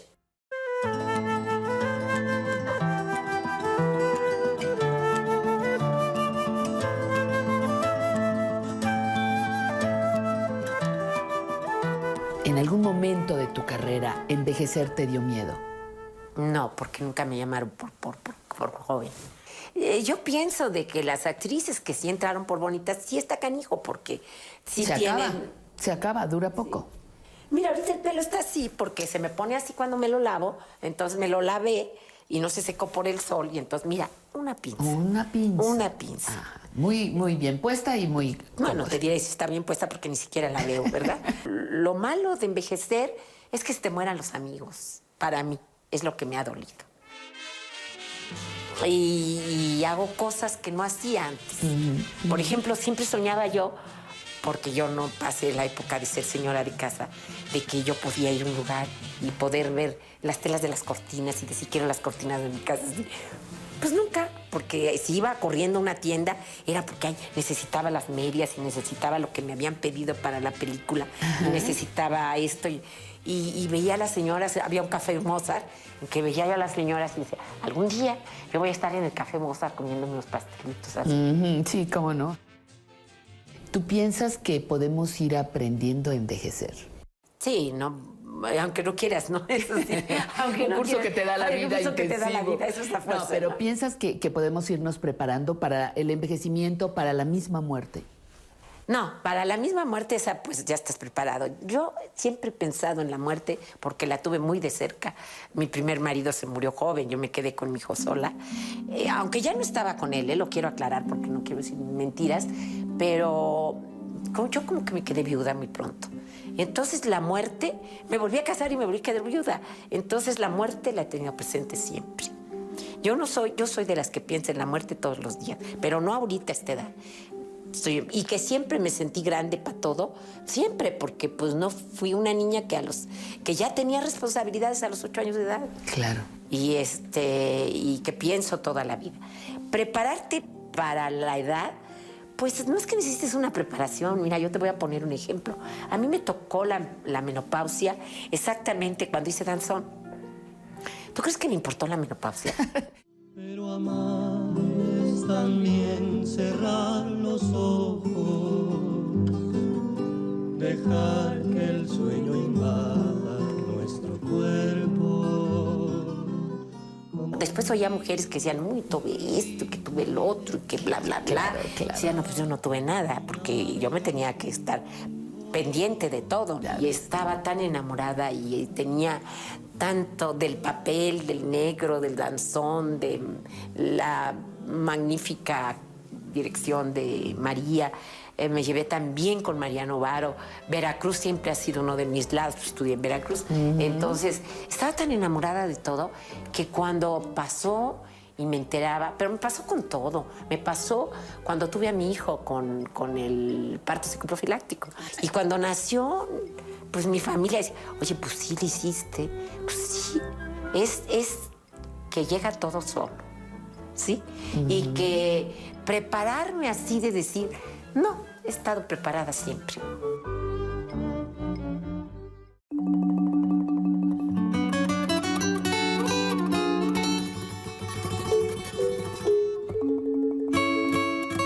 La gratitud está en tu vida. Uy, ver, yo cuéntame, creo que cuando recibí el cuéntame, Ariel de Oro, lo único quise decir gratitud. Yo el Ariel de Oro, si me lo dieron, es porque fuera el colmo que con los directores que tuve y los personajes que hice, no me sacara el Ariel de Oro. Ya tenía que ser muy tonta. Porque de veras tuve a los mejores, en la, eh, en la mejor época del cine en que se hacía ley y, este, y, y los personajes que me escribieron no se los escribieron a nadie. Entonces, que yo no tuviera gratitud hacia todo el que me dirigió, hasta el que me regañó.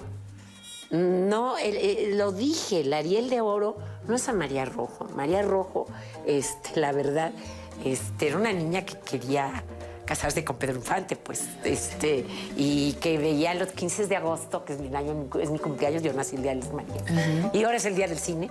Este, eh, lo que quería es ir a ver a Pedro Infante. Yo vivía en cine- frente del Cine México.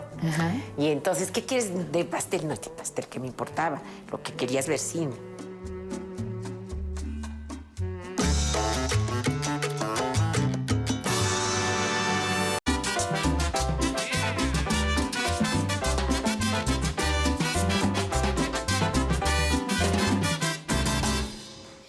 Ya viene nuestra tercera hora, por favor no se vaya. Acuérdense que vamos a tener, hablando de una figura tan importante como la de María Rojo en materia cinematográfica, le recordamos que vamos a estrenar una nueva sección con Pamela Montes de Oca y el trabajo de Fernando Pérez Arias. Ahí lo van a ver ustedes en unos minutos. Quiero sentirme bien. Nos acompañará en el estudio Juan Pablo Vivaldo, doctor en historia, y vamos a conocer cómo eran las vejeces femeninas del siglo XIX en México. Recuerdos vivos con Emilio. Estará hablando con el escultor Sebastián. Vamos a ver qué sorpresa nos trae Emilio Cárdenas. Y por lo pronto yo también le invito a que no se mueva, porque imagínense que tenemos como invitado a uno de los autores más importantes en muchas áreas, pero en divulgación del cerebro es de los principales. Regresamos enseguida con Entre Letras e Historias.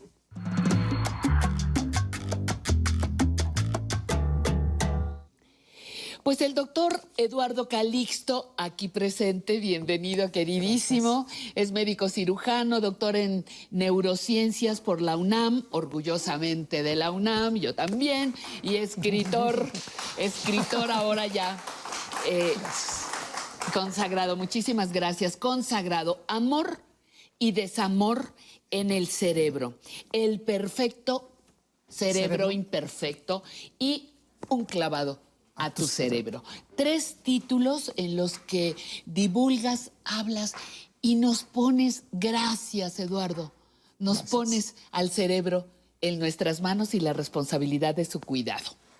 La, la idea es de que cuando uno va por el mundo dice uno, ay, pues es que mi cerebro está ahí adentro y lo Y cuido ya, mucho ajá, y ya. ajá, y ya. Somos, somos la única especie que sabemos que un día vamos a morir. Somos la única especie que come sin hambre. Yo sé que ahorita todo el mundo dice, ¿cómo? ¿Sí? ¿Sin hambre? Sin hambre. Ajá. ¿No? Sí, podemos estar picando comida y decir, bueno, ahí está, ¿no? Somos la única especie que, por ejemplo, aspiramos a ser más de lo que somos. Y si vemos a todas las especies de mamíferos que hay, tomamos las decisiones, digamos, más importantes que todos ellos, porque también nos damos cuenta que somos una especie que reconocemos cuando estamos enfermos. Somos una especie que cuidamos a nuestros hijos aún más allá cuando le dicen, ay, es que mamá, déjame, déjame hacer Déjame mis cosas. volar. Déjame volar, ya tengo 45 años, ya terminé el doctorado y tú. Pero sigue siendo mi niño, sí. Sí, mi bebé, dicen Sí. unas, ¿no? Ajá. Y, y somos una especie que podemos generar una unión entre compañeros, entre familia, por más de 40 años. Entonces tú dices, ¿cómo es posible que seamos tan, digamos, tan unidos por nuestra capacidad cerebral? Tomamos 2000... Gracias al cerebro. Ah, gracias a nuestro cerebro. Tomamos 2.160 decisiones al día, promedio. Desde que nos levantamos, desde que nos vestimos, desayunamos, comemos, vamos. 2.160 decisiones. Como que no somos conscientes de eso. No. Somos capaces, por ejemplo, de generar 80 pensamientos por minuto. Y uno se queda, caray, doctor. Si uno no duerme, el impacto eh, al día siguiente es brutal. fortísimo. Ajá, ajá. Independientemente de la edad, pero nos damos cuenta que sí, cuando somos jóvenes soportamos más, pero cuando somos adultos, dices, ya no me vuelvo a desvelar. Porque Y cuando somos pega. adultos mayores ya no nos desvelamos. ¿De qué me está usted hablando? Ajá, si yo no claro. puedo? Y, y además, el impacto, sobre todo, de todo lo que nos hace cotidianamente, es la memoria a corto plazo. Mira, no dormir, no comer, tener problemas, No tener ajá. situaciones que, que nos están preocupando, impacta directamente sobre la memoria a corto plazo. Así que la próxima vez que usted diga, oye, pagué la tarjeta, ¿dónde dejé el papel? Este, ¿Qué canción pusieron? Sí. Acuérdese, usted no está poniendo fijamente la atención porque usted, su memoria a corto plazo se está yendo. De todo y esas cosas más. Cuando uno piensa y dice, pero ¿por qué, doctor, habla de un clavado a tu cerebro? Porque cuando nosotros somos conscientes de muchas cosas, nos damos una explicación lógica. ¿Por qué nos duele el desamor, por ejemplo? Sí, ajá. Porque no nos explicaron lo que era vivir la experiencia de la separación y hasta que la vivimos, ya respiramos profundo. ¿Y qué me dices, Pati? Cuando te- yo te cuento mis cuites y Pati, es que me fue malito, Eduardo. Eduardo, tómalo con calma. Además, me ubicaste el amor en el cerebro. A mí me había enseñado la vida que en el corazón, pero ahora entiendo eh, muchas cosas de las conductas amorosas por, el cerebro. Los celos, el resentimiento, este, el dolor de la pérdida. El, que- el ver que ya se viene la ruptura, el vivir la experiencia. Y ya desde lo sabemos antes. desde antes. El pero no te quieres dar pero cuenta. no te quieres dar cuenta. Cuando nos enamoramos activamos 32 áreas cerebrales, 32. Di- Hay solamente una, y mira, voy a decirlo en horario familiar, pero Ajá. Solamente hay algo que nos hace activar tantas áreas cerebrales que es el orgasmo. De ahí a para abajo, ya cuando quieres a la persona y metemos a una persona en el escáner, hoy podemos sacarle fotografías al cerebro en vivo y dices, bueno, ¿usted quiere o ama a su, per- a su pareja? La amo, estoy enamorado de ella. Cuando ya después de 5 o 6 años, ya son 16, 17 áreas. Y es cuando 42, dices, 45 años. Perdón, ya usted quiere a la persona porque se transforma eso. El, el- el amor Claro. se transforma en el cerebro, se construye. Y eso ya definitivamente la teoría cardiocéntrica es que sentimos toda la opresión porque se activa un área en el cerebro que se llama giro del cíngulo cuando te dicen te quiero, te amo, o ya no te quiero. Las mariposas en el abdomen y, y el corazón que te palpita o te duele.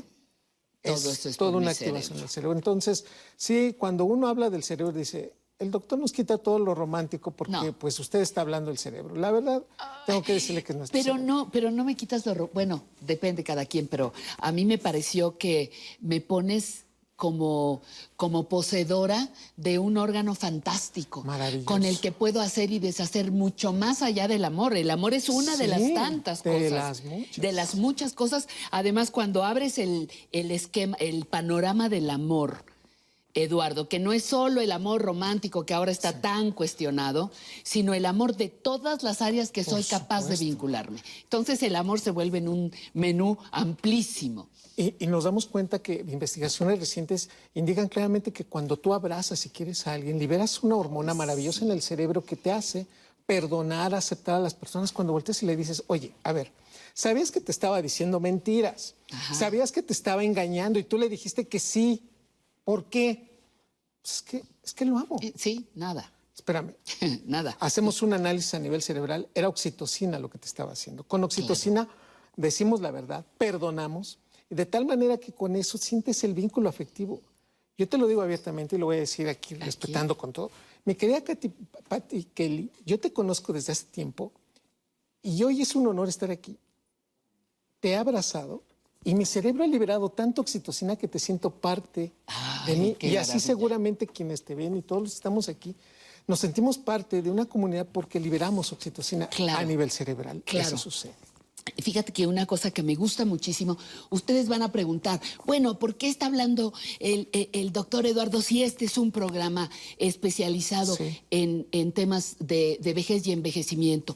Pues justamente por eso, porque en los tres libros, el doctor Eduardo Calixto ha tenido la atención de pensar en nosotros. Pones ejemplos de amor de 40, 50 años, de el amor cuando voy a perder o está muriendo. Me explicaste qué está pasando conmigo cuando mi pareja se está, se está yendo por una enfermedad. Me hablas de la importancia de escuchar música para estimular mi cerebro en esta etapa. Me enseñas a que no vea más de tres horas la televisión porque afecta mi memoria. Pero, Me- pero bueno, hay que levantarnos, hay que hacer ejercicio. Claro. Pero hay que motivarnos. Independientemente de la edad que tengamos, el cerebro muestra la capacidad de seguir aprendiendo. Pero no nos olvidaste, Eduardo. Por eso para mí era muy importante que hoy estuvieras con nosotros gracias. y que nuestros amigos en casa y nuestras amigas y amigos aquí sepan que en ese libro estamos contemplados, porque además, si nos ponemos todavía, todavía más este, esperanzadores, ahí me estás enseñando a envejecer. Mantén tu cerebro activo. Siempre te dicen, mantén tu cerebro activo, aprende Sí. cosas nuevas, un idioma. Sí. Y nadie me dice por qué. Y de momento leemos los libros de, de Eduardo Ah, Calixto gracias. y encontramos, te lo digo muy en serio, Gracias. por eso insistimos tanto, mi querida Nancy Ampudia y yo, en que Ah, estuvieras con gracias. nosotros por esa razón. Yo, yo quiero, el último, el más reciente, sí. el, el último capítulo se llama La despedida. No sé si lo leíste. Sí, sí, cómo no.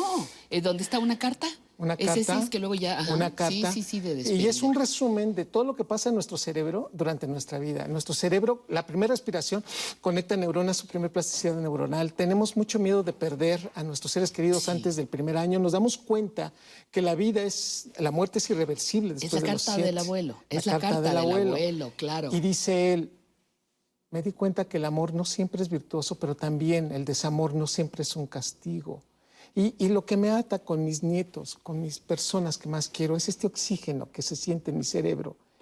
Yo los invito a que ustedes hagan una reflexión porque en realidad nunca vamos a dejar de tener nuestro cerebro y es un órgano maravilloso que hasta el último día de nuestra vida va a seguir aprendiendo. Así que la idea es, ustedes de verdad, independientemente de la edad, sigamos aprendiendo. Oye, ahí se, ahí es donde tu abuelo dice que dile a, enséñale a tu cerebro quién manda o cómo Sí. es eso. Enséñale a tu cerebro quién manda. Exactamente. Que ese es uno de también de las grandes aportaciones de tu, de, de tus libros, porque podemos entrenar al y cerebro. cambiar la historia. Eso que Y te dicen, cambiar la yo no puedo cambiar y si me vas a querer, ¿quién me...? No, espera, todos podemos cambiar. Es cuestión de aceptar y por amor podemos hacer tantas cosas.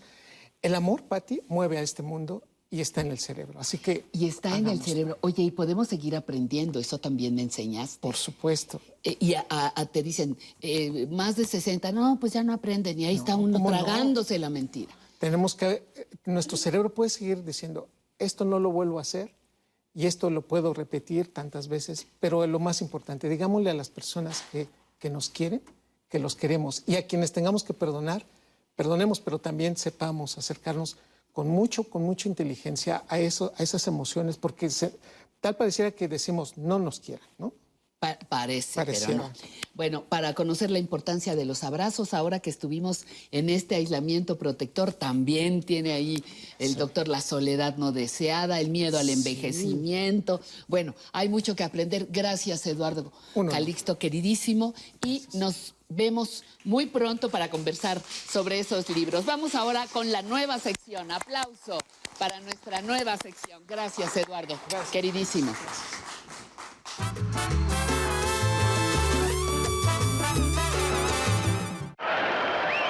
Cine del 11 presenta la mejor pantalla para el cine mexicano. Hoy conoceremos los clásicos de la comedia como El luchador fenómeno, del director Fernando Cortés, y El hombre inquieto, dirigida por Rafael Valedón. Hay personas que se van del mundo sin cumplir su destino. Eso le pasó a Jimmy, un fantasma que fue un exitoso jugador de béisbol en México. Entonces el fantasma de Jimmy decide poseer a un ser humano. El elegido es Amado Rodríguez, un aventurero de las calles que dejará la vagancia para convertirse en ídolo por unos instantes. Después de ser el gran bola de humo, capaz de conectarle un cuadrangular al pitcher más hábil, Amado quería cumplir su destino como jugador de fútbol. Considerando este deseo, el Olimpo de los dioses deportistas le manda a un espíritu futbolista ayudarlo. Sin embargo, este es interceptado por otro espíritu de un luchador frustrado, quien al final termina convirtiendo a Amado Rodríguez en campeón de la lucha libre. El luchador fenómeno es una película de 1952 dirigida por Fernando Cortés, en donde podemos ver a otras estrellas de aquella tradición como Bárbara Gil, Wolf Rubinsky y Oscar Pulido, quien interpreta a un loquísimo empresario, don Ernesto Carmona, que decide incursionar en el negocio del deporte. Entre el triunfo y el fracaso, retoma las apuestas con el luchador fenómeno, interpretado por el actor cómico Adalberto Martínez Resortes, nacido en el orgulloso barrio de Tepito en 1916. El protagonista amado se enamora de una joven sin imaginar que un cáncer lo meterá en problemas y acabará involucrado en un torneo de lucha libre. Para ello, el personaje de Oscar Pulido crea en el cuadrilátero La Penjameña, en honor al lugar donde nació, para llegar más rápido al éxito y cumplir el cometido. Con 25 centavos de andanche. También de Pénjamo era don Joaquín Pardavé, otra de las estrellas más luminosas de la comedia mexicana. Cine del Once presenta El hombre inquieto, comedia de 1954 en la que Pardavé interpreta a don Raful Caim, acompañado de su esposa, doña Fátima Sayé, llevada a la vida por la actriz mexicana Sara García. El deslumbrante reparto se complementa con otro espléndido comediante mexicano de fama internacional, Germán Valdés Tintán, quien había dejado un poco el personaje de Pachuco para convertirse en el pícaro. En la película El hombre inquieto, Tintán muy pronto se vio involucrado en el anhelo de Don Raful, encontrar a su hijo perdido. La pista se la dará un mechón blanco que comparte con su futuro heredero. Así de pronto, Tintán abandona el oficio de vendedor de periódicos para convertirse en un rico y maduro galán. Pero el duende del amor hace travesuras. Marta Valdés, quien interpreta a Elena Caim, se roba el corazón de Tintán. Entre las escenas musicales emblemáticas están en la que cantan Charleston y la serenata de Tintán a Marta Valdés, cantando Lo dudo. La magia surge cuando vemos por primera vez al trío Los Panchos, acompañados por la voz de Tintán. El genio detrás de esta comedia mexicana se llamaba Rafael Valedón, un hombre que nació para el cine, ya que dirigía, escribía y actuaba. El hombre inquieto, dirigida por Valedón, es una de esas obras maestras que podrán ver en Cine del Once. En el 11 podemos disfrutar de los clásicos de la comedia de oro. Consulta la cartelera y disfruta de las películas al mediodía, como el lunes 25 de octubre, Los tales por cuales, del director Gilberto Martínez Solares. Martes 26 de octubre, El luchador fenómeno. Miércoles 27 de octubre, Un padre a toda máquina, del director Jaime Salvador. Jueves 28 de octubre, Los nietos de Don Venancio, bajo la dirección de Joaquín Pardavé. Y viernes 29 de octubre, a las 11.30 horas, Una estrella y dos estrellados, de Germán Valdés Tintán, María Antonieta Pons y Marcelo Chávez, del director Gilberto Martínez Solares. Te esperamos en Cine del Once.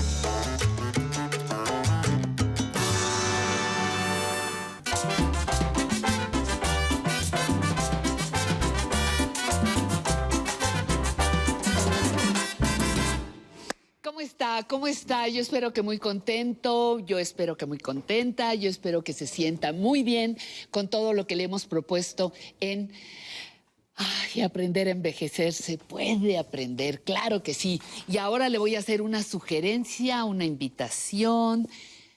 Le va a interesar nuestra conversación. Quiero sentirme bien, nuestra sección.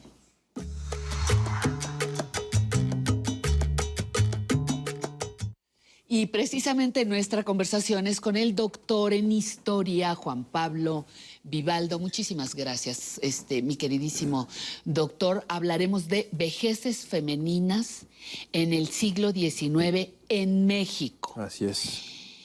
¿Qué particularidad tiene las vejeces femeninas? ¿Hay muchas vejeces? ¿No es una sola? ¿No todas somos iguales? Así, fíjate, antes, antes de responder a tu pregunta, quiero agradecer otra vez por la oportunidad de venir, venir. de venir a compartir esto y de devolver un poco de lo mucho que nos ha dado la UNAM, que me ha dado la UNAM, que por cierto, nunca ha Bravo. Parado. Nunca ha parado de es, Perfecto. Y entonces, fíjate, hablamos sobre vejeces ¿por qué? porque efectivamente son diversas. ¿ah? No es lo mismo hablar de una mujer que envejece en la ciudad a una mujer que envejece en el campo. Digo, y también una mujer que enve- eh, las mujeres que envejecen en la ciudad envejecen de manera distinta, sus envejecimientos son distintos. Tampoco es igual envejecer en la élite ¿ah? que envejecer en eh, otros, otros grupos, ajá, eh, en, en otros grupos sociales. Tienen muchísimo, muchos factores que tienen que ver en esto. Y eh, uno pensaría de momento, bueno, las del siglo XIX las ponemos todos en el mismo cajón y no es así. ¿Qué pasaba? ¿Qué particularidades había en esas vejeces? Fíjate, primero hablemos un poquito del siglo XIX. A ver, ¿qué ¿no? pasaba ahí? Claro. Está- estamos hablando, por ejemplo, que al inicio, hacia 1810, cuando inicia el movimiento de independencia, estamos hablando de alrededor de 6 millones de personas. Ya al finalizar el siglo, estamos hablando aproximadamente 13 millones de ¿Seis personas millones en dónde? en México.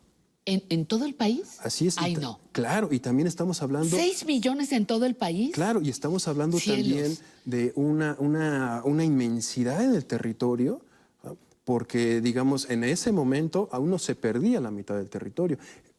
Estamos hablando de un siglo en donde hubo dos eh, intervenciones extranjeras, ¿ah? un siglo donde hubo muchísimas epidemias, donde la higiene era muy escasa, pero también un periodo en el que apenas los avances médicos empezaban, empezaban a, surgir. ¿no? Entonces es un periodo complejo y dentro de todo este periodo, pues bueno, hablamos de personas de todas las edades ¿ah? que se ríen, que bailan, que cantan, que tienen que vivir y que pasan por todas las etapas de la vida. ¿no?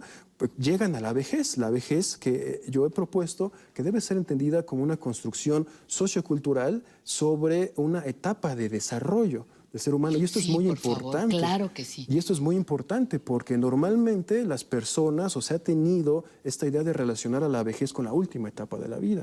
¿no? Bueno, hay que tener en cuenta que las personas fallecen en cualquier momento, ¿no? Niños fallecen. La muerte siempre está cerca. Exacto, Ajá. entonces no hay que relacionarlo, ¿no? Porque hay que comenzar a derrumbar ese estereotipo. O, o se asocia, doctor, asocio, digo, pienso en la muerte, sí, porque que no me ha llegado, no me llegó en la niñez, ni en la adolescencia, ni en la madurez. Bueno, sí puede, puede ya tocarme, por supuesto, pero también asociarlo con desarrollo, por ejemplo, con otras palabras, no sé, este, éxito, bienestar, eh, que ya no solamente sea, ay, siéntese usted madrecita a esperar la muerte, que es lo que muchos dicen, ¿no? Exacto, por supuesto. Y entonces en el siglo XIX también vemos esto. Hablamos de, eh, hablamos de mujeres, mujeres envejecidas que trabajaron la- toda su vida. ¿ah? Sí, Porque sí. también se ha, tendido a, se ha tendido a resaltar esta visión, no esta- estos estereotipos. La mujer pertenecía al ámbito doméstico, la mujer en su casa. Bueno, a un sector de las mujeres. Ah, Estamos hablando de eh, la clase media para arriba, Para quienes arriba. tenían posibilidades, porque quienes no, pues bueno, tenían que de hacer los tamales, de vender las verduras. hacer el aseo de las señoras que se quedaban en casa. Claro, por Ajá, supuesto, por supuesto. Entonces tenemos que profundizar en esto, en esto de las vejeces. Luego entonces no envejecemos igual. O Exactamente. no envejecían igual. Eh, si era un siglo tan complicado, ¿qué pasaba con, con la salud mental? Algunas mujeres viejas eran tachadas de locas o de dementes Claro. por una serie de cosas que hoy sabemos se llama deterioro cognitivo, por una serie de situaciones. Pero ¿qué pasaba con estas mujeres? Había mujeres campesinas, había mujeres indígenas, había mujeres eh, de la zona urbana. ¿Qué pasaba cuando estaban enfermas las mujeres o muy viejas sin protección? Esto es muy interesante porque, eh, digamos, se- ha habido establecimientos, uno, por ejemplo, el Hospicio de Pobres, que era un establecimiento de, de- de asistencia primero, después de, de beneficencia, fundado en la época colonial que se dedicaba a darle cabida a todas las, las clases menesterosas que así se les conocía y personas de todas las edades. Yo lo que me he encontrado es que también se aceptaban a ancianos, pero para entrar a ese establecimiento tenían que cumplir una serie de requisitos. Lo más importante era presentar una solicitud. En esa solicitud tenían que estipular perfectamente por qué iban a entrar ahí. Pero aparte de eso, tenía que venir acompañado o alguien o alguna amistad tenía que redactarle esa solicitud confirmando que era pobre de solemnidad. ¿Y qué era ser pobre de Pobre de solemnidad? solemnidad. Así, así Ajá, decía, documentos. ajá. Ajá. Por ejemplo, el caso de Margarita Figueroa, una mujer que en la década de 1860 presentó este esta, esta solicitud eh, jurando pobreza de solemnidad y otras, las personas que lo llevaron, ellos atestiguaron que la mujer por estar, por tener una edad avanzada ah, y por tener múltiples achaques, estaba impedida de hacer cualquier tipo de trabajo. ¿Cuál era, de qué estamos hablando cuando te refieres a avanzada edad? Avanzada edad. ¿Cuántos años eran? Mm, Yo promedio en Yo lo aquella que he visto más de 50 años. Ah, Porque también en los establecimientos de, de- de beneficencia, en los asilos privados, en sus reglamentos eh, se estipulaba, se van, a eh, se van a aceptar ancianos mayores de 50 años. ¿Por qué? Porque la esperanza de vida era otra. Estamos hablando de una esperanza de vida de aproximadamente 30 años, de tal suerte que alguien de 50, alguien de 60. Uh, pues ya estaba de. Claro, pasadita. imagínate Porfirio Díaz y todo su, su gabinete, Sí, claro, ¿no? claro. Oye, eh, comentábamos el otro día de mm, la importancia del trabajo que estás realizando. Hay poco en materia de historia de la vejez en México. Existen cosas, pero no tanto como, como quisiéramos. ¿Cuáles son tus fuentes? ¿De dónde te estás nutriendo para haber sacado un libro del que ya hablamos en algún otro domingo y para, para poderte especializar en este, en este tema poco desarrollado en México. Es muy importante esto, sobre todo cuando estamos investigando a grupos, grupos etarios o grupos sociales eh, que escasamente aparecen en las fuentes. ¿no? Por ejemplo, los niños. Los niños, pues bueno, no, ¿No sabían leer. ¿Invisibilizados? Ajá. Los, viejos también, muchos de ellos no sabían, sabían leer, leer. no sabían escribir. Entonces, busc- eh, buscar encontrarlos a ellos no es una tarea fácil y tiene que ver con un ejercicio de creatividad, tiene que ver con un ejercicio de imaginación. Uno se va, por ejemplo, a, a las bibliotecas, a los archivos eh, médicos. Ah, Uno también explora, por ejemplo, la literatura. En la literatura hay un montón de representaciones y ahí uno se encuentra, por ejemplo, que había una diferencia muy marcada entre ser viejo y ser un anciano. ¿no? Un anciano, estábamos hablando de una persona de una clase social alta y el viejo, el que tenía que trabajar toda su vida, el pobre, el vicioso. Las viejas viciosas. Así las les viejas decían, borrachas. viciosas, viejas Claro, borrachas. Claro. Yo sabía que esas se las llevaban a los, bueno, después a principios del siglo XX al manicomio. Ah. Fueron personal de las filas de, de la primera Castañeda aquellos primeros años. Así es, la Castañeda que se funda en septiembre de 1910. Ahí también hay departamento de ancianos y de ancianas. Y de ancianos y de ancianos y de mujeres que inexplicablemente estaban, estaban locas. Oye, ¿y las revistas qué decían de las mujeres? Esa es otra fuente también muy pertinente. Estas revistas, lo que hay que tener eh, claro es que no eran escritas para todas las mujeres. Primero eran Pues, para las mujeres que sabían, sabían leer, leer. y quienes tenían la posibilidad de adquirirlas. Eh, otra característica es que en la mayoría de estas revistas, de estos artículos, eran escritos por hombres, no por mujeres. Entonces ahí tenemos ¿no? la- la, eh, el panorama del hombre hablando sobre la mujer, qué es la mujer, y luego hablando sobre cómo será el envejecimiento de la mujer. Aquí en estas revistas pues hay una serie, una serie de consejos, una serie de sugerencias para combatir el envejecimiento. O sea, si uno piensa que combatir el envejecimiento, que, eh, que ponerse... eh, Humilde, menjurjes y todo. Ajá. Exacto, es de ayer, no, no, es de mucho antes. ¿no? Y entonces nos encontramos con todo eso, ¿no? Pero también nos encontramos con muchos estereotipos, con las abuelitas cariñosas, ah, con las madres abnegadas, con las madres que tienen que cuidar a sus hijos, aunque el querubín tenga 40 años, ¿no? 50 años. ¿no? Eh, Ok. Nos encontramos... La buena madre tendría que estar hasta el final, ¿no? Y la anciana madre, no Y la, la vieja. anciana madre, no, la madre vieja, no la La anciana, anciana madre. A la que tenía una, un estatus social. Oye, te, te- te voy a dejar aquí la conversación porque sé que traes un regalo para, para el público. Nos vas a obsequiar tu libro que se llama Claro, la vejez en el porfiriato, representaciones en prensa y literatura mexicana. y van a poder llevarse este libro digital Así si es. le escriben al doctor Vivaldo en el correo que tenemos en este momento o que está por aparecer en pantalla. Eh, ustedes le escriben a- al doctor directamente y el doctor les manda un enlace Exacto. para que puedan descargar gratuitamente este libro. Así es, y no solo ese libro, hay un montón de libros que edita el Seminario Universitario Interdisciplinario sobre Envejecimiento y Vejez. y De la UNAM. De la UNAM, De la por UNAM. supuesto. Ahí todos los van a poder descargar absolutamente gratis, porque eso es algo maravilloso que hace suyo. Gracias, Bueno. mi queridísimo doctor. Nosotros Gracias. nos vamos con el internacional Pepe González y su salsa. Vamos a ver qué nos tiene.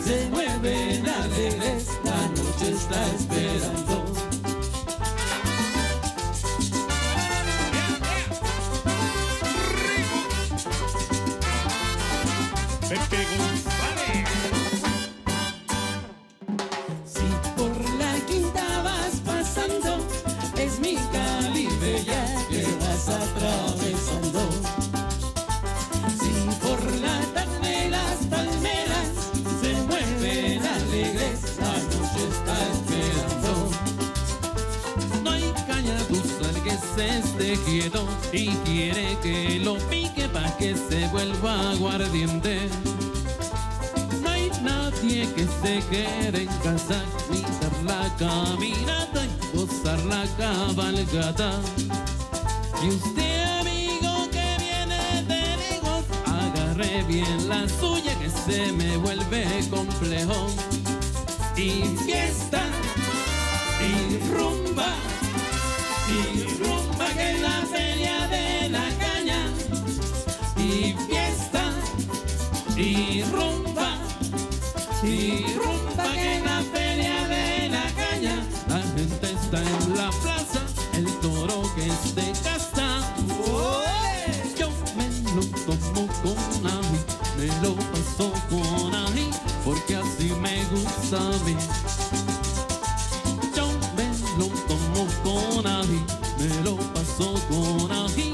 porque así me gusta a mí. Y fiesta, y rumba, y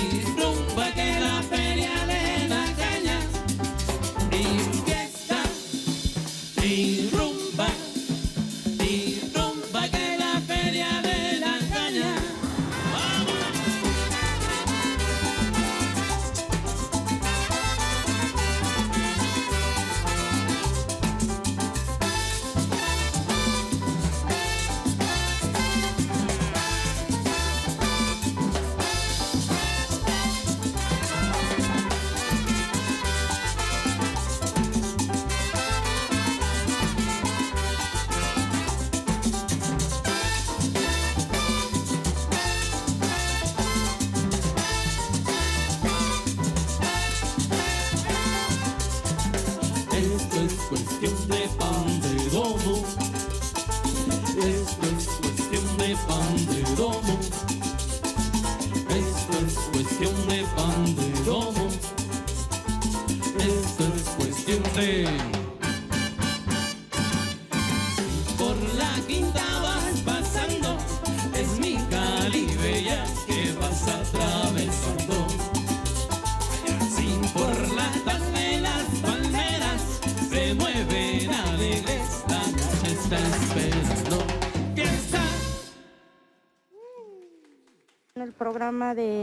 Aprendiendo Envejecer me ha ayudado a aceptar pues eh, el envejecimiento, ¿verdad? Ya que no estamos aptos para aceptar esto. Bueno, yo al menos así lo creía, ¿no?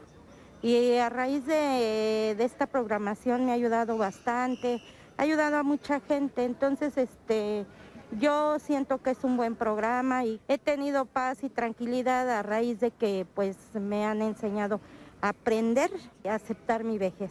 Y muchas gracias.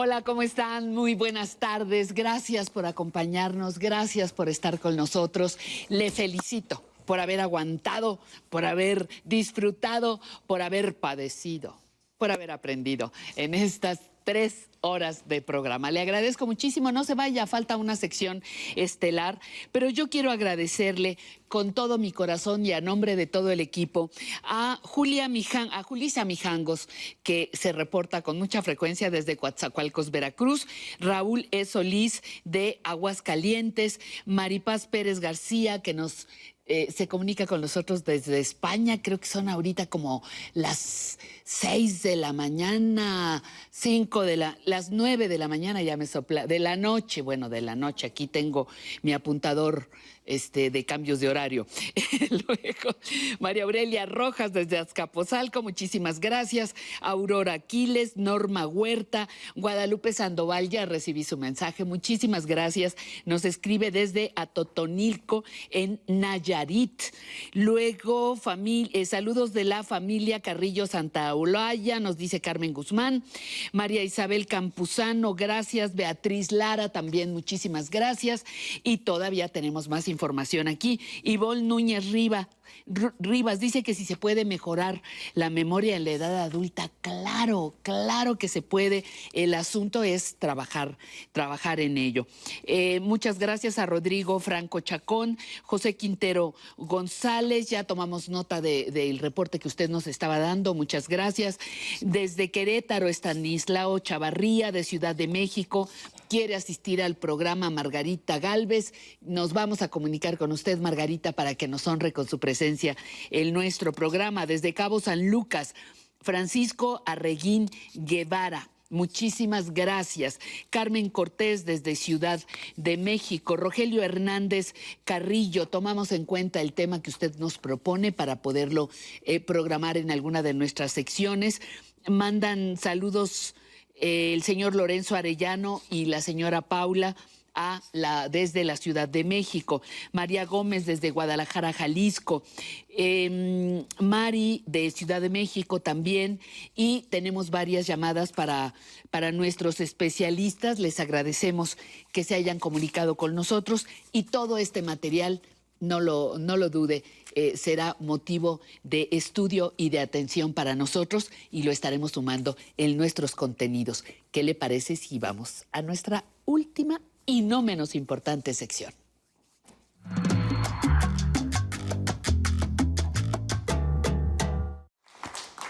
Decía por ahí el dicho que los últimos serán los primeros. ¿Usted qué dice, don Emilio?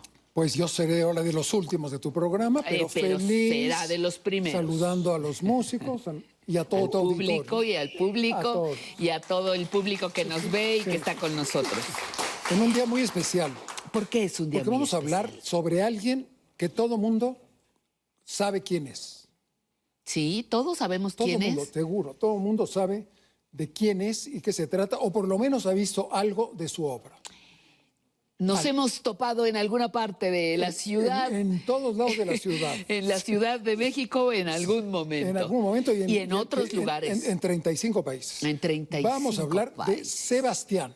Sebastián. El, el escultor más importante de México, sin duda, con 276 obras. Vivo, además Vivo, vivo, vivo, vivo, vivito. activo ahora. Unos ajá. cuatro o cinco años menos que yo. Ajá. Un amigo mío muy querido, pero con una obra excepcional que ha sembrado por todo el planeta.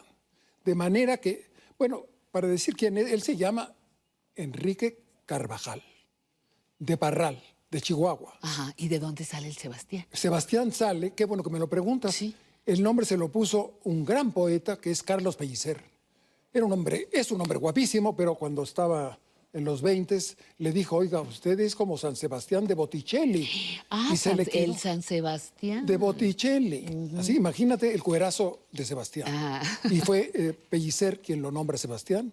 Y con ese nombre ha hecho una carrera en el arte mundial de primerísimo nivel, absolutamente.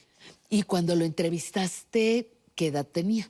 Hace, bueno, cuando lo, lo entrevisté en 2010, fíjate, tenía como 65. No, sí, 65, más o menos. O sea, estaba... Y, y lo entrevisté en, bajo una escultura que vamos a ver, que se llama el Tlaloc, Tlaloc de Ciudad Universitaria.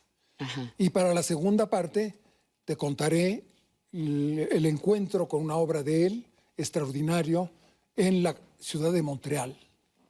En Canadá. En 1974. Híjole, pues vamos a ver, vámonos sobre los testimonios, recuerdos vivos con Emilio y Sebastián. un acontecimiento en, en la cultura mexicana porque el Centro del Espacio Escultórico es la plataforma nueva, la gran punto de partida de lo que yo considero que es la Escuela Mexicana de Escultura. Para unos la nueva Escuela Mexicana de Escultura. Yo creo que antes no había existido una Escuela Mexicana de Escultura sólida, pues. Y a partir del Centro del Espacio Escultórico se genera y se gesta una serie de, de conceptos que, que- que provocan eso.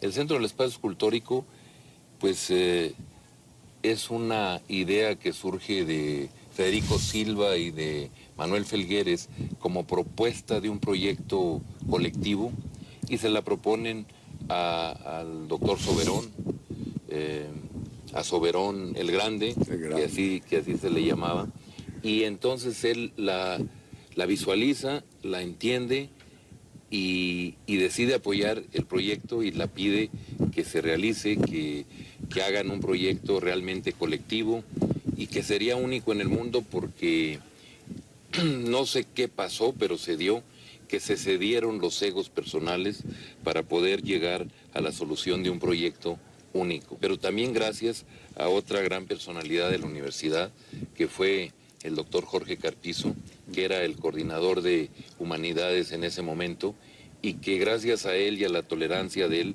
nos, uh, nos pudo aglutinar y nos pudo convencer de seguir adelante en el proyecto.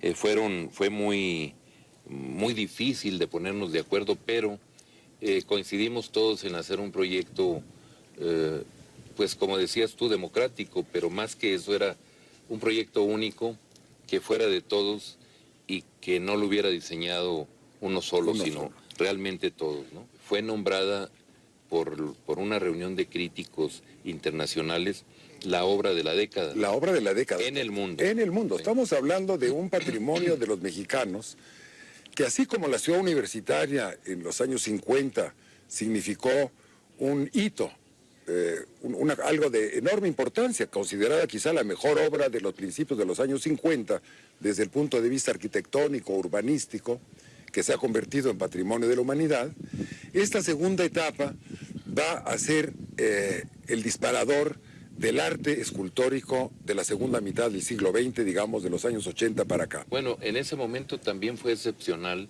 el que, por azares del destino, existiéramos seis escultores universitarios, porque esa era la idea. Eso es lo que es importante. Que el, el proyecto fuera producto de los escultores universitarios, que éramos maestros eh, de la universidad en diferentes eh, eh, escuelas o carreras, ¿no?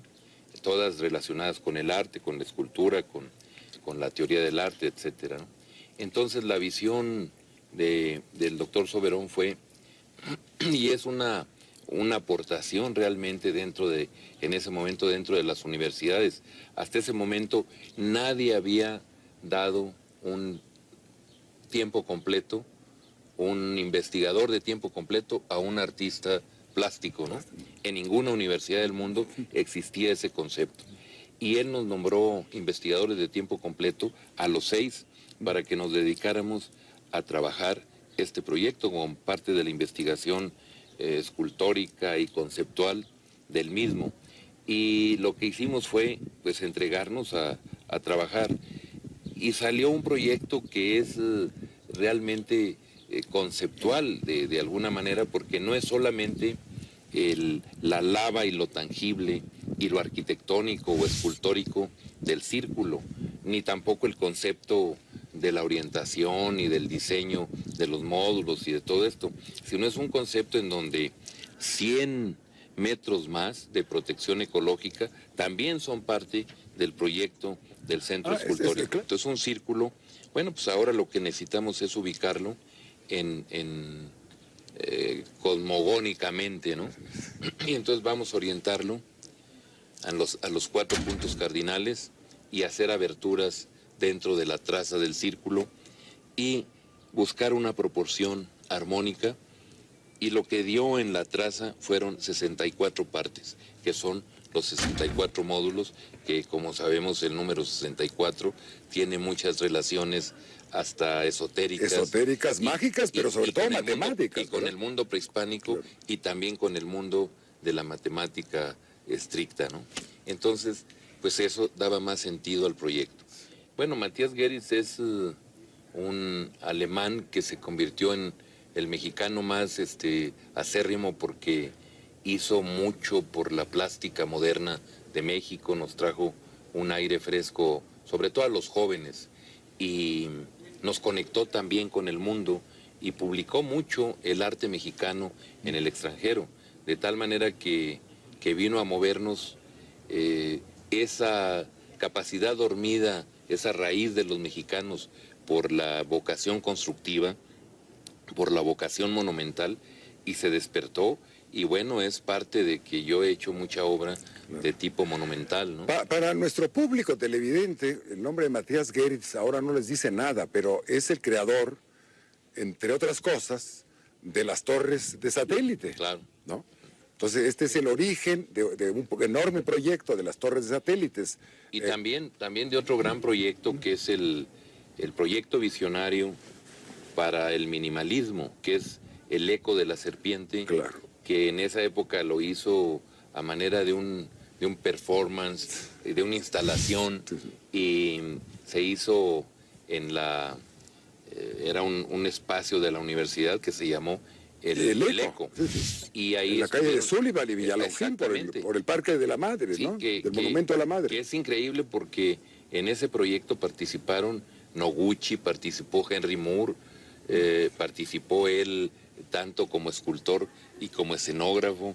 Eh, creo que Carlos Mérida también. Entonces, hubo una participación colectiva extraordinaria. Es una, pero es una vocación constructiva que existe en Desde casi, los toltecas. pero existe en casi todos los pueblos de Latinoamérica de raíz eh, prehispánica. Original.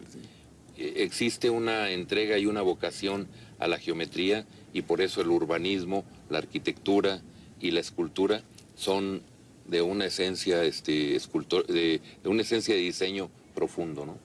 Eh, esto es lo que genera que los artistas modernos también tengamos una vocación constructiva y bebamos de esa raíz. Mi caso fue muy, muy directo y muy especial. Yo empecé con una influencia profunda de mi obra con Henry Moore, un poquito con las figuras reclinadas, los, eh, el Chuck Moll de Henry Claro. Moore. Bueno, a ti te llega lo prehispánico a través de un inglés. de un inglés. De Yorkshire. Cuando aprendo, cuando lo entiendo, cuando entiendo la fuerza expresiva, la vitalidad en la forma, la manera de darle vida al volumen, cuando entiendo eso, me, me entero y volteo a ver que las raíces de, de México habían dado a Henry Moore, toda la clave para sus figuras hieráticas y reclinadas, ¿no? El día de hoy es un día muy especial para, para ti, porque mañana festejas los 40 años de vida profesional, de haber hecho tu primera exposición en Ciudad Juárez. Te conozco es, bien sí, tu sí. obra.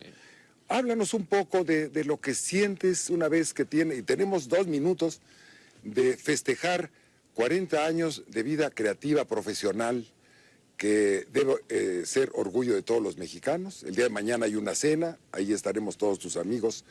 ¿Cómo ves el, esfuerzo de tu vida que tiene uno de sus momentos culminantes en Ciudad Universitaria? Bueno, la verdad es que he sido escultor de tiempo completo y desde que yo empecé en 68 ha sido ininterrumpida mi, mi creación y mi entrega y mi, y mi producción. A veces criticada por tener tanta producción eh, y también por tener el éxito que he tenido en el mundo o porque he vendido, ¿no? Pero bueno, para mí, a mí me ha funcionado porque he necesitado eso para seguir produciendo y poder hacer lo que hago, que es obra verdaderamente monumental. Pero eh, pues estos años han sido de entrega, ni, ni cuenta me he dado de que ha pasado el tiempo de estar siempre pegado a, a hacer esculturas. Tengo 167 piezas en todo el mundo, monumentales. Si le saco yo la cuenta a los años que llevo haciendo escultura Son monumental, son muchas por año, ¿no? Claro. Y hacer esculturas monumentales por año no es fácil, con una tienes, ¿no? Híjole. Pues sí, Qué mira, belleza. este- esto fue hace unos 10 años cuando hice la entrevista. Sí. Y todo el mundo lo conoce porque imagínate, este escultor del siglo XX es el que hizo el caballito, el caballito. que sustituyó al de Tolsá, el gran Tolsá. Sí, sí. Imagínate el nivel. Ahora, rápidamente les voy a contar cómo me enfrenté con un orgullo enorme en una, en una isla que está en Montreal, se llama Isla de San- Santa Elena, en donde de pronto yo era comisario para una exhibición internacional, la más grande que ha habido en el siglo XX, que fue en Montreal, internacional, y había ahí, en, ese, en esa isla, es un parque maravilloso con, con muy- muchos pabellones, me voy encontrando a Calder, a Buckmeister Fühler, a Trudeau, a los grandes, a, a, um, Bayer, los grandes arquitectos, de, de escultores de ese momento, tenían piezas ahí. Y este jovencito que empieza en 68 para 74, seis años después, ya estaba una obra de él en, eh, en Canadá, Elena, ajá, en, en ajá. una isla que se llama Isla de Santa Elena. Seis años después de haber debutado. Y desde ahí no ha parado. Eh, tiene obras en, pues yo creo que como en 35 países. La última que hicimos juntos, si me está viendo se acordará, fue para conmemorar los 50 años del Tratado de Tlatelolco en Viña del Mar, Chile, una escultura fantástica, una estela, recordando al creador, que es eh, García Robles, y la Secretaría de Relaciones se encargó de levantar esa escultura en Villa del Mar, que fue una donación, donación de Sebastián Ana, al- para la gloria de nuestro país, que lucha siempre por la paz. Es un, es un escultor, es decir, hay muchos escultores eh, monumentales como él en el mundo, de ese tamaño. No, no tanto, no tanto. No tantos. no, no tanto. Calder, de- mencionabas Calder, ahorita sí, bueno, Calder, tenemos ahí, mencionabas a- lo tenemos a Calder frente al Azteca, ¿no? Sí. Sí, sí. No, hay, hay algunos, ¿no? Sí, sí, hay algunos, pero él es eh, el que tiene sin duda más. Ayer hablé con él, me dijo que son set- 276 obras públicas en las calles. Imagínate. Así que hace un, ser un orgullo. Yo me sentí realmente cuando estaba en Montreal. Qué maravilla ver a un joven mexicano con cinco o seis de los grandes escultores de nuestro siglo. Y, y creo que entramos a este, esta parte de la, de la excepción. Sebastián está vivo. Nos has traído grandes personajes que ya forman parte de la historia, pero me encanta que Sebastián sigue haciendo historia. Pues las próximas, yo creo que aquí a diciembre, si seguimos con esto, y tengo el gusto de ver a todo tu auditorio, fundamentalmente son gentes que están vivas.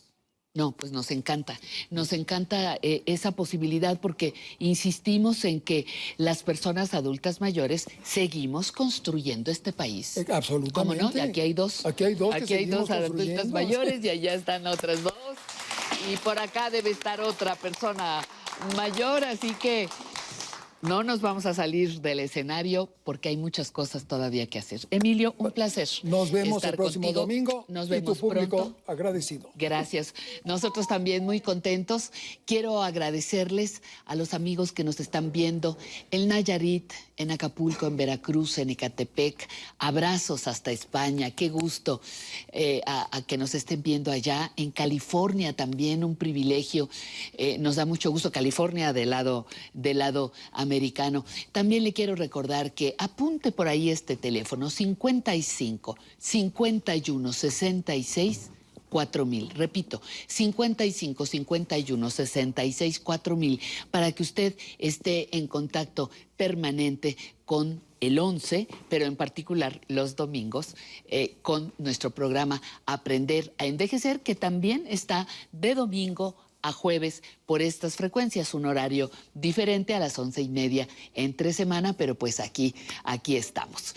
Nos va a dar mucho gusto reencontrarle en cualquiera de nuestros espacios. Le agradecemos que brinde su atención a nuestro programa. Recomiéndenos, nos va a encantar eh, poder llegar a mayor número de personas que estén interesadas en algo tan importante como es aprender a envejecer. Nos vamos a despedir con música porque aquí celebramos la vida, el internacional. Pepe González y su salsa con un clásico del cha-cha-cha. Calculadora.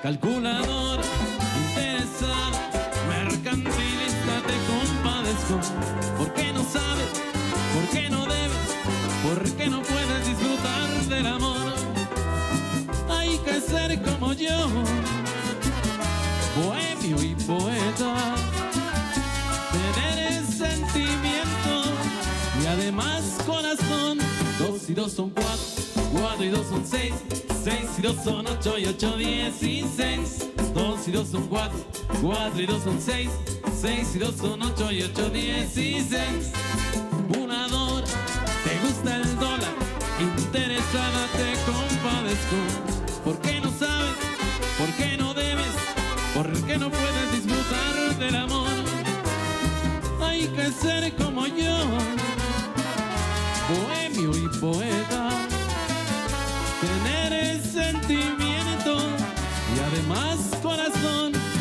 dos son cuatro, cuatro y dos son seis, seis y dos son ocho y ocho dieciséis. Dos y dos son cuatro, cuatro y dos son seis, seis y dos son ocho y ocho dieciséis.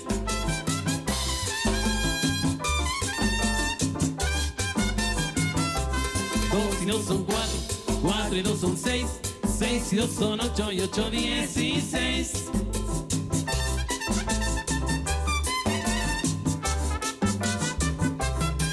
Y dos son cuatro, cuatro y dos son seis, seis y dos son ocho y ocho dieciséis.